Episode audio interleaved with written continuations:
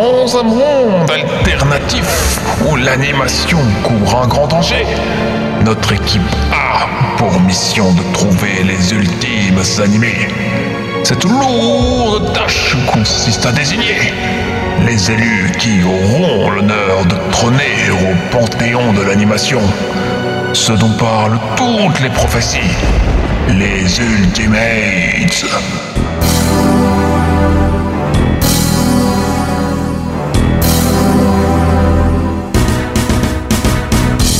Quand on lance un anime, tout le monde le regarde. C'est où les mangas s'immiscent dans ta vie? Qui est-ce qui big watching? Tous les soirs sur Netflix. Qui regarde tous les animes, même le soir dans le climat? Alors, regarde si on n'a pas de retard. Quand on lance un anime. Bonjour et bienvenue dans Ultimates, votre émission spin-off de stop motion qui vous parle de séries d'animation. Aujourd'hui, bande de gredins, on écume l'espace à la recherche de primes, le tout en costard et avec du jazz. Bonjour Ista, comment vas-tu? Eh bien bonjour Nero, ça va bien. Et toi, es-tu content d'être ouais. dans l'espace euh, sur le Chaud patate pour cette... euh, moi très content, hein, chaud patate pour être... euh, pour cette virée, euh, cette virée à deux euh, dans l'espace. Euh, on part euh, aujourd'hui à la poursuite d'un gros morceau. Ouais. Malheureusement, on ne sera que deux. Oui. Aujourd'hui, euh, Claire, euh, Claire ne sera pas disponible pour cet épisode d'Ultimates. Elle fera bien les Ultimates avec nous, mais euh, pas pour cette session-ci. Donc, on, est, on pense fort à elle, on lui fait des gros bisous, mais ça sera pour la prochaine. C'est marrant que tu dis session parce que les épisodes s'appellent des sessions dans Cowboy Bebop. Et peut-être que c'est fait exprès. Ah, Ah. peut-être. Cowboy Bebop, qu'on a annoncé il y a très longtemps. Désolé pour ce petit retard. hein. Stop Motion ne s'est pas arrêté, mais Ultimates, voilà, pour euh, diverses raisons, euh, on a mis un peu de temps à revenir dessus. C'est un peu. Bah, ça prenait du temps, quoi. Ça a pris du temps. Mais Ça a pris un peu de temps, on a eu voilà, des trucs d'emploi du temps, tout ça, tout ça. C'était plus facile de faire avancer Stop Motion. euh, voilà. Euh, mais voilà, on n'a jamais voulu euh, lâcher, euh, lâcher Ultimates. Ah bah non, non. Donc aujourd'hui, Cowboy Bebop, une série euh, SF, action. euh, J'ai vu Space Western aussi dans les tags, néo-noir, tout ça. Plutôt méconnu. Moi, j'ai lu que Watanabe, il aimait pas les étiquettes. Donc, euh, faut dire, euh, c'est un animé.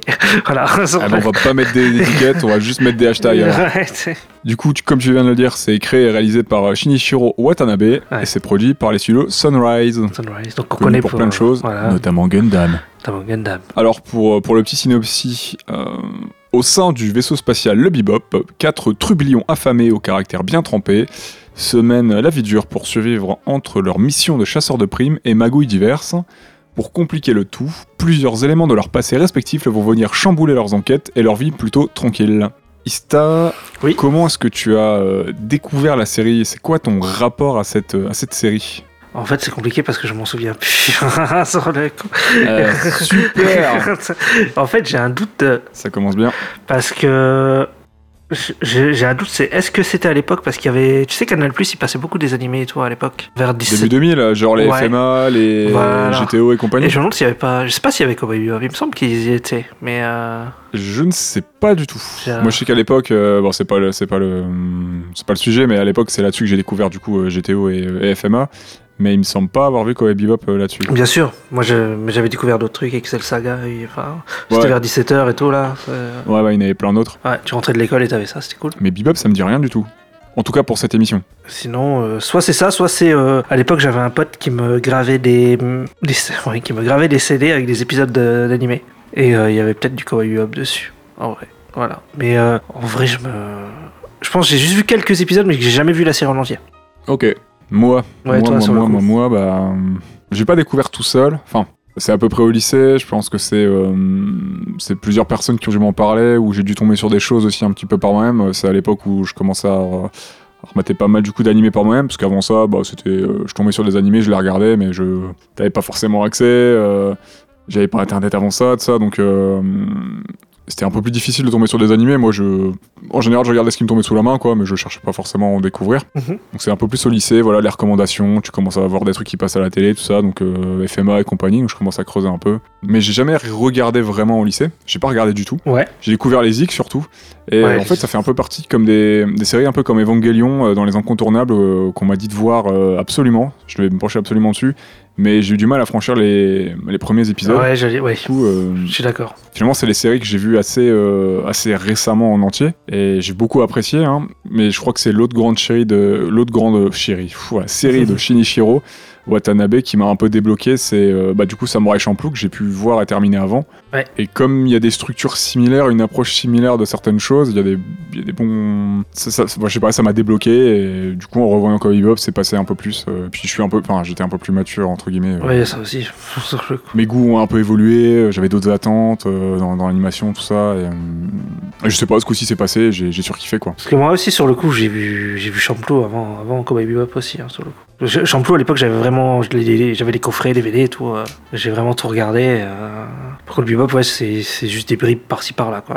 Par contre, le deuxième point que je vais faire avec euh, Evangelion, Mm. que j'avais commencé un peu. euh, ça a un peu démarré au lycée, mais c'est euh, c'est un opening inoubliable et des, des zik ultra cultes et tout. Ouais. Et euh, c'est vrai que par exemple, euh, c'est un il y a quelques musiques que j'ai découvert au lycée, parce que c'est une époque, euh, peut-être, je suis pas, je suis sûrement, je, suis- je suis sans doute pas le seul, hein, où j'avais des, des petites compiles d'OST de, et de zik, euh, de zik en tout genre, euh, notamment de l'animation euh, pour, pour m'accompagner dans mes trajets. Et il y avait deux trois morceaux de Cowboy Bebop qui en faisaient partie, quoi. Donc c'est c'est aussi une de mes portes d'entrée vers Cowboy Bebop où j'avais un rappel régulier qui Ouais, me disait qu'il faudrait vraiment que je mate cette série. Donc de temps en temps, j'avais un petit rappel qui passait comme ça, où je me dis ça, Cowboy Bebop, elle est, elle est restée voilà, longtemps sur ma liste, que ce soit l'intro, enfin l'opening Tank, le morceau Rush, Pest Lion, Rain, enfin voilà, il y en a, il y en a plusieurs, c'était...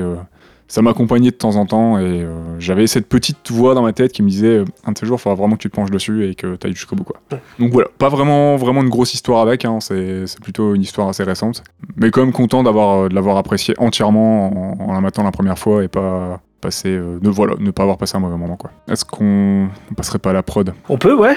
Mhm. Qu'est-ce que tu as, euh, qu'est-ce que un peu pour nous euh, dans un peu, je sais pas si tu as des infos sur l'origine du projet, euh, sur l'œuvre originale. Ouais. Bah, c'est une œuvre originale, quoi, Bebop, si je me trompe pas. Oui, c'est l'œuvre originale, ouais, sur le coup, qui n'est pas adapté d'un, manga ou quoi, ouais. Déjà, j'ai noté une citation de Watanabe, Donc Shinichiro Watanabe qui est le Créateur créateur de la- réalisateur, voilà, de la série. mais je crois que c'est pas l'initiateur hein, du projet, je crois.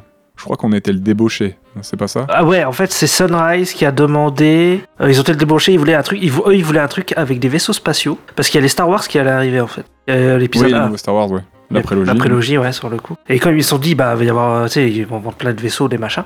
Faudrait qu'on fasse un, un animé euh, avec des vaisseaux spatiaux, quoi. Donc, pour vendre des, des produits euh, ouais, voilà. Et du coup, ils sont allés chercher Shinichiro Watanabe, Voilà. qui lui a lancé un peu ce projet en a développé ce projet avec les, les- les contraintes qu'on lui avait données, quoi. Oui, voilà, clairement. Sauf que tout ne s'est pas passé comme prévu. Au début, ils se sont dit, c'est quoi ça, etc. enfin, je- On va jamais pouvoir vendre des jouets à des gamins avec Ouais, c'est ça, ouais. il y a un peu, il y a eu un peu de ça, ouais. Et C'est quoi la fameuse citation du coup que tu voulais euh, nous partager euh, avant que je te coupe? Il dit juste, alors, si vous voulez faire de l'animation, c'est important de regarder beaucoup de choses qui ne sont pas des animés. Sinon, tout va se ressembler, il sera difficile d'y voir de l'originalité. L'originalité, c'est essentiel. Je tire beaucoup mon inspiration du cinéma et de la musique. Je suis d'accord, et puis ça se sent dans ce qu'il montre dans sa série. Bah, clairement. Parce qu'en fait, moi, C'est sûr. en fait, à la base, lui, il veut être réalisateur, pas spécialement d'animé, en fait. Sur le coup, euh, lui, son but, c'était d'être d'être réalisateur, en fait. Et donc, en fait, lui, ouais, il est très inspiré du cinéma, etc. Et, euh, et en fait, il est allé dans l'animation parce qu'il y avait une légende, en gros, que si t'allais dans l'animation, tu pouvais vite devenir réalisateur. euh, Ce qui n'est pas vrai du tout, mais, c'est- Ouais, non. mais c'était, euh, voilà, c'est ce qui se disait à l'époque. euh, voilà. Ok. Cowboy Bebop aussi, c'est, ça vient aussi d'une lignée un peu. euh, parce qu'en fait, c'est un peu des. En fait, en gros, dans les années 80, il y a eu les fameux. Ça se séparait en deux. T'avais les, les animés euh, plus grand public et tout à la télé, tu vois. Et t'avais les OAV dans les, en DVD, qui étaient des trucs hyper gore, machin et tout. Beaucoup Euh, plus adulte. beaucoup plus On adultes. avait un peu introduit en parlant de. De Ninja Scroll. Avec Ninja Scroll, ouais. Et il y a eu l'origine voilà, du, du format adulte, du format hentai et compagnie. euh. Voilà. Et en fait, il y a eu un- une série qui a révolutionné ça à la télé. C'est Evangelion, justement, dont on parlait tout à l'heure. Mhm. qui est, bah, c'est une série adulte, quoi, sur le coup, qui a une cible plutôt adulte, ou ado adulte, quoi, enfin, mais qui a bien fonctionné, tu vois, et en fait, Cowboy Bebop, bah, ça s'inscrit dans cette, euh, dans cette lignée-là, quoi, sur, le coup, euh, c'est pas un truc pour les gosses, quoi, c'est un truc plus, plus, plus adulte. Mais avec, avec la, hum, la démarche de Watanabe, le fait de s'inspirer de plein d'autres choses pour pas que ton médium à toi se ressemble, Voilà. ça m'évoque. euh, bon, c'est vrai qu'on en parle souvent, désolé, hein, mais ça m'évoque un petit peu euh, Satoshi Kon. Hein. Quand tu vois ces, quand tu vois ces films, t'as pas l'impression de De voir des films d'avoir déjà vu ça dans l'animation, Ouais. d'avoir des rêves de l'animation sous le nez et de penser à l'animation en fait. Ouais. Puis d'ailleurs, après, ouais, t'a- t'apprends que plein de réals euh, de cinéma sont inspirés de lui, etc. Bon, ouais, clairement. Mais c'est bien que du coup de, de- de vraiment mélanger ces, ces inspirations, ces références pour Ouais. que ça vienne de partout et pas constamment ressasser le même terreau en fait. euh, Ouais. Au fur et à mesure tout se ressemble quoi. Tu peux nous dire un petit peu sur quoi il a bossé, euh, monsieur Watanabe euh Euh, alors, avant, avant Cowboy Bebop, il a, il a supervisé des œuvres comme Armor Hunter Mellow Link, Obatarian ou Gundam 0083 Stardust 100, attends, Ouais. 101, je crois que c'est ça. Ouais, ouais, j'allais dire, c'est encore un mec qui a bossé sur Gundam de, de mémoire. Ouais, quoi. Façon, il y a tellement de gars qui ont bossé sur Gundam, c'est tellement gros là-bas. Par contre, c'est lui qui a décidé d'aller chez Sunrise, sur le coup, de ce que j'ai. Mm. Parce qu'à l'époque, ils étaient connus pour faire des œuvres originales et pas des adaptations. Ok. Euh, il a co-réalisé les OAV de Macross Plus. Oui, juste, ouais, juste avant, ouais, ça j'avais ouais. aussi, ouais. C'est ça, en fait, c'est ouais, c'est parce que sa première ré- vraie, vraie, vraie réalisation, c'est euh, Cowboy Bebop. C'est fou. Mais euh, avant, il a, il a co-réalisé euh, Macross Plus. Mais qui, Macross Plus aussi, qui est vachement basé sur la musique et tout, donc. Ouais, de toute façon, la série Macross, euh, la musique, elle aussi, elle, elle est importante dans la série Macross. Souvent, elle est, euh, elle est liée à l'histoire et tout. euh. Ouais. Moi, la seule série Macross que j'ai vue, c'est Frontier, et euh, Frontier a une, la zik est vraiment au centre, au centre de l'histoire. quoi. ouais, Il y voilà. a- il y a- ça, ça fait partie du plot. Faudrait que je vois du coup Macross Plus, ça pourrait être intéressant si Watanabe qui a taffé dessus. Oui, Macross Plus, ouais, on, peut, on, pourra le- on, le- on le fera, je pense. Moi, j'ai les DVD et tout. Sur le coup, ce serait cool de le faire. Ouais, ça balance des trucs. Bah, cette expérience-là lui a fait euh, Enfin, il a rencontré des gens qui sont venus après bosser avec lui sur, euh, sur Cowboy Bebop, sur le coup. Et euh, notamment le scénariste Keiko Nobumoto, qui ensuite va l'aider aussi, euh, va, va bosser avec lui sur Samurai Champloo et sur Space Dandy. Hmm. Et aussi la compositrice Yoko Kano. Yoko Kano, ouais, qu'on faudra qu'on parle un peu plus tard, euh, qui est un incontournable de la, la composition japonaise. hein. Bah, clairement. hein. Bah, Cowboy Bebop, en tout cas, c'est ouais, c'est chef-d'œuvre, quoi. sur le coup. C'est. Ouais. Une grande dame.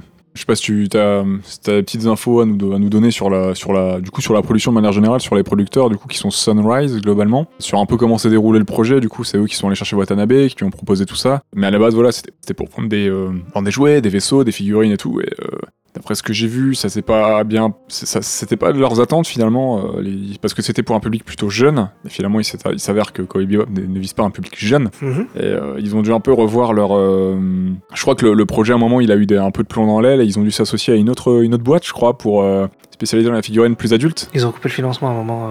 Ouais. pendant la prod du quatrième épisode, sur le coup. Je crois qu'ils ont dû trouver euh, des financements chez, euh, notamment chez une autre boîte qui, qui spécialisait elle dans les figurines beaucoup plus adultes, pour vendre justement des figurines plus adultes. Ouais, bah c'est peut-être ça. ouais, sur le- Parce que, je- enfin moi, dans ce que j'ai lu, c'était un peu bizarre parce qu'ils disent ouais, Bandai coupe le financement et après ils ont été dans, ils ont été repris par Bandai Visual. Donc euh, je sais pas si c'est une autre branche. C'est ça, c'est Ouais. une firme de Bandai, mais euh, qui est spécialisée dans les, normalement dans les figurines. euh, du coup, pas pour, pas pour enfants, quoi, pas, pas, pour, pas pour un jeune public, quoi. mais plus pour un public de collectionneurs en fait. D'accord. qui ont avec une bourse plus conséquente pour euh, pouvoir s'acheter des figurines un peu plus quali, etc. Quoi. Et en plus de toute façon, c'est comme c'est euh, c'est des personnages qui ont qui visent clairement un public plus, Bah oui. plus a- un peu plus âgé. Hein, euh, donc, euh, Bah, le, le truc c'est que ouais, en fait le en fait le ce qu'il voulait faire Watanabe en fait c'était un, un hommage à tout ce qui lui a donné envie de, de devenir réalisateur en fait. Donc euh, les films de Bruce Lee, les films policiers et les films noirs et les, les films de John Woo. Tu vois. C'est- En gros, c'est bah, un peu Ok. ce que t'as. Hein. Sur le coup, tu- quand tu vois Spike qui se bat, c'est du Bruce Lee. Euh, t'as le, le côté noir. euh, ouais, je- euh, ouais d'ailleurs, je crois que pour Spike, il y a des mouvements qui sont calqués directement sur certains combats de Bruce Lee, il me semble. Ouais, c'est- son style de combat. Euh, je sais plus, Mm. je l'avais noté, je crois, mais je, je le trouve plus là. Mais euh, c'est exactement son style de combat, ouais. C'est un nom d'un art martial, je sais plus que- comment c'est. Je, ouais, non, ça remonte trop, je ne sais plus du tout ça par contre. Sachant qu'il a développé le sien, il a développé son école et tout, donc euh, on va pas dire de bêtises, mais, euh, mais en tout cas, voilà, c'est Bruce Lee, c'est euh, pour, pour les, les combats euh, corps à corps, c'est ouais, c'est la grosse, ça j'ai vu que c'était la grosse référence. Il y en a d'autres, on en reparlera un tout petit peu plus tard, Ouais. pour euh, les inspirations de, de- de Spike, non une que tu connais, et qu'on cite souvent. oui, oui, bah oui, je pense que je, je sais de quoi tu parles. Mais ouais, ouais, c'est c'est un film, c'est un, un film, c'est une série qui est blin, blindée de rêves. Mais ce que j'ai, par contre, ce que j'ai apprécié, c'est que c'est pas, euh, et j'ai pas eu l'impression de regarder euh, un Ready Player One ou Ah oui, d'autres, Ouais. séries ou enfin des, des séries ou des films qui vont qui vont te faire un clin d'œil régulier pour te dire wink wink, t'as vu, euh, t'as vu, est-ce que t'es à la ref? Bah en vrai, je pense qu'il y en a, mais après, moi, j'ai pas vu beaucoup de films japonais, je sais pas. C'est sûr, qu'il y en a, mais Euh, j'ai pas eu l'impression que tous les quarts d'heure, parce qu'il y a des rêves qui sont évidentes. Hein, euh, l'épisode sur Alien et tout. Enfin, Oui, ça, oui. mais j'ai pas eu l'impression d'être dans euh, dans le clin d'œil forcé, plus dans l'hommage Ouais. et dans le dans le regardez c'est cool. On s'est inspiré de ça, on a voulu mettre ça et puis euh, voilà, j'ai pas l'impression qu'on mettait des coups de coups toutes les trois minutes quoi. Ouais. Vraiment que c'était intégré à l'univers et digéré par par les le par le réal et puis par toutes les équipes de- qui, qui ont travaillé dessus et qui apparemment euh, Watanabe il leur a laissé une certaine euh, marge de manœuvre créative. Il a laissé ses équipes apporter pas mal de choses. Mhm. Vraiment, c'est une de ses méthodes de travail, euh, même sur Samurai Champloo et tout. Est-ce que tu as d'autres infos pour nous Ouais, j'ai noté que dans les animateurs, il y a Toshihiro Kawamoto au character design qui fondera plus tard le, le studio Bones. hmm, Bones qui a fait, euh, qui fait notamment en ce moment euh, My Hero Academia. D'accord. Ouais, donc petit studio méconnu. Ouais, voilà, tout petit Pour une studio. petite personne- prod. Stylé. Sinon, j'ai des trucs sur la diffusion aux États-Unis, notamment. Non, au Japon aussi. Attends. Ça a été diffusé euh, par TV Tokyo à partir du mois de juin 98. Mhm. Et ils ont diffusé les épisodes 2, 3, 7, euh, 7 à 15 et le 18. Et après, les autres épisodes, ils étaient jugés comme euh, trop violents. Donc ils les ont pas, ils les ont pas diffusés. Et pour conclure la série, ils ont fait un, un épisode avec des compilations d'extraits et une voix off. Et la série, elle a fait un flop de ouf sur le coup. Donc ça, c'est la première diffusion. C'est l'épisode X ou pas? Parce que j'ai vu qu'il Ah, je, je sais pas ça. y a 26 épisodes, mais Mhm. sur certains sites, euh, on peut voir qu'il y a un 27ème. Ouais. Je crois que c'est l'épisode X, un truc comme ça, et c'est peut-être celui-là, du coup, euh, peut-être l'épisode compile. Bah, ça doit être ça, ouais, parce que ça y ressemble en tout cas, hein, sur le coup. euh. Ah, J'ai vu qu'il a été pas mal censuré, même au Japon, je crois qu'il y a un épisode qui a été censuré. Ah, bah là, je parle au Japon en fait. C'était TV Tokyo. Ah, ok, je crois. Là, C'est là, la les- première diffusion au Japon. Ok. Ah, je pensais que tu parlais pour les US parce que là, Ah. j'aurais pas été étonné. Ah ouais, même au Japon, c'était sévère, quoi. Bah, je pense que c'était à une horaire, tu vois, euh, genre 17h ou un truc comme ça, et ça allait pas, je pense. tu vois Bon, les enfants, c'est l'heure du goûter. On va regarder un super animé. C'est ça. On va passer de Doremi et de Heidi à Kawaii Bebop. Parce que là, après, il y a eu. Donc là, c'était en juin. Après, la même année, en octobre, c'est la chaîne qui s'appelle WoWo. W-O-W-O-W sur le coup. Donc une chaîne par satellite qui a diffusé l'intégralité de la série, mais c'était programmé après minuit. Ah ouais, Ouais, ouais donc euh, vraiment un horaire tardif pour les plus courageux. Et, ouais. mais ça a eu du succès. Là, là, c'est à partir de là que ça a marché en fait. Et euh, après, la France sera, a été le premier pays à diffuser la série après le, après le Japon Ok. en 2000, donc 98-2000, il y a eu deux ans quand même. Et ouais, et sinon après, bah, c'est sorti en 2001 aux États-Unis et bon, il y a eu beaucoup de censure parce que il y a eu le 11 septembre. Ah oui, bah, notamment l'épisode euh, l'épisode Bomber, là, avec Teddy Bomber, là. Qui est- Voilà, celui-là. Il y a aussi euh, Sympathie for the Devil parce qu'il y a le mec qui tombe d'un immeuble. Oh là là. Mais il y a eu des censures débiles, genre dans, bah, dans Teddy Boomer, là. À un moment, t'as euh, Jet qui est déguisé en hippie. Et il a une euh, feuille de cannabis sur son t-shirt. Ils l'ont enlevé, ils ont mis un symbole de paix dessus. Bon, ça va, mais bon, c'est qu'une feuille de cannabis, les gars, faut se calmer. Vous allez vous en remettre. Ah, ça me flingue. Ouais, ils ont déprogrammé plusieurs épisodes. euh. Et bah celui aussi, c'est Walt for Venus où il y a un détournement d'avion aussi qui a été euh, déprogrammé. Ah là là. Bon, ça peut peut-être se comprendre après le 11 septembre, mais bon, tant qu'à faire, autant pas sortir la série tout de suite, autant attendre. Et... Bah, surtout, surtout que la, bah, la sortie, elle- la- en fait la série elle est sortie juste avant, genre le 1er septembre, un truc comme ça, tu vois. Ah, ouais, donc euh, chaud quoi. T'as calé toi qu'il y avait trois mêmes vieux dans plusieurs épisodes? Oui, oui, oui. Ouais. Et en fait, ouais, bah, la petite rêve, c'est qu'il s'appelle Antonio Carlos et Jobim. Et en fait, Antonio Carlos Jobim, c'est un musicien brésilien qui a créé et popularisé la bossa nova. Voilà. Ouais, c'est blindé de références à énormément de trucs. Euh, franchement, on pourrait faire un épisode où on parlerait une heure et demie de toutes les refs. Bah oui, oui, clairement. Juste des refs. Sans même aborder euh, l'histoire de, de la série, des personnages et tout, on pourrait juste parler des refs, mais... euh, Mais non, on ne va pas faire ça. on va pas faire ça. Ah, non, non. Allez sur un wiki, je sais pas trop quoi, euh, si vous voulez toutes les refs, nous, on va Mm. pas, on va pas s'atteler à ça. Ah oui, et la, la philosophie de, de Watanabe, c'est chaud dans le tel. Bah écoute, je suis d'accord. Ouais, moi aussi, sur le coup. C'est quelque chose que j'apprécie beaucoup en général. Ouais. Et c'est que j'avais déjà défendu notamment dans, en abordant euh, la série euh, Clone Wars hein, Ouais. de Monsieur Tartakovsky, mhm. qui j'ai l'impression a quand même aussi cette, euh, cette philosophie-là euh, dans, dans ses séries quoi. Ouais. Bah moi ça me plaît parce que bon quand t'as visuel autant autant le montrer quoi. Bah, je trouve, moi, qu'en ce moment, on explique trop de trucs dans tous les derniers films, les dernières séries, machin. De et ouf. euh, c'est vrai que c'est. Les gars, vous, on est devant un film, on est devant une série, montrez-nous. Ouais, et puis toi, tu te fais ton, ton histoire à toi dans ta tête, tu vois. Enfin, t'es pas. t'es Ouais, pas- et puis il y a plein de choses visuellement que tu peux montrer, texto. Ouais, bien sûr, Après oui, ça coûte moins cher de faire du dialogue, hein, toujours. Mais bon, c'est sûr. pour, euh, pour certaines prods à plusieurs centaines de millions de dollars, euh, bon, il n'y a pas l'excuse, hein, tu pourrais faire un truc cool quoi. Ouais, mais je trouve que tu vois, euh, même quand t'as fini la série Cowboy Bebop, t'as toujours du mystère en fait sur certains trucs. T'as des trucs que t'as Ouais. pas les réponses, tu vois. Et, Et c'est mais, beau. mais ouais, c'est pas, c'est pas grave, tu vois. Enfin. Non. Et alors que j'ai l'impression que maintenant il faut vraiment tout expliquer, il faut que t'aies toutes les réponses de partout, et il faut plus laisser de mystère en fait. Je suis, euh, bah, je suis parfaitement d'accord. Et j'ai eu ça dans un film encore récemment, euh, en voyant le, le, le Magicien d'Oz de Raimi, Ouais. qui, euh, qui passe son temps à justifier plein de trucs par rapport au premier Magicien d'Oz, Ah ouais. à expliquer, à expliquer des trucs, à faire plein de clins d'œil et tout. Et ça sert à rien, les gars, ça sert à rien, c'est nul. Montrez-nous des trucs nouveaux. On s'en fout, on s'en fout de connaître les origines du, de, de tous les persos et tout. On s'en bat les reins. Franchement, c'est inintéressant possible. D'accord. Est-ce que tu veux passer au film avant qu'on digresse un peu trop et que, et que je crache mon venin Alors déjà, ça n'est pas un film. Au film, pardon. J'ai tellement l'habitude avec cette motion.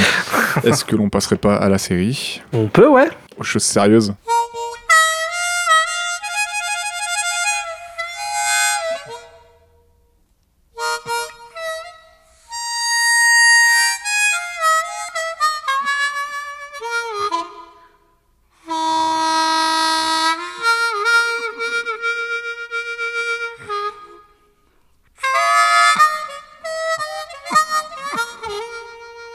la série. Euh, J'ai envie de te poser une question parce que euh, je me suis posé cette question.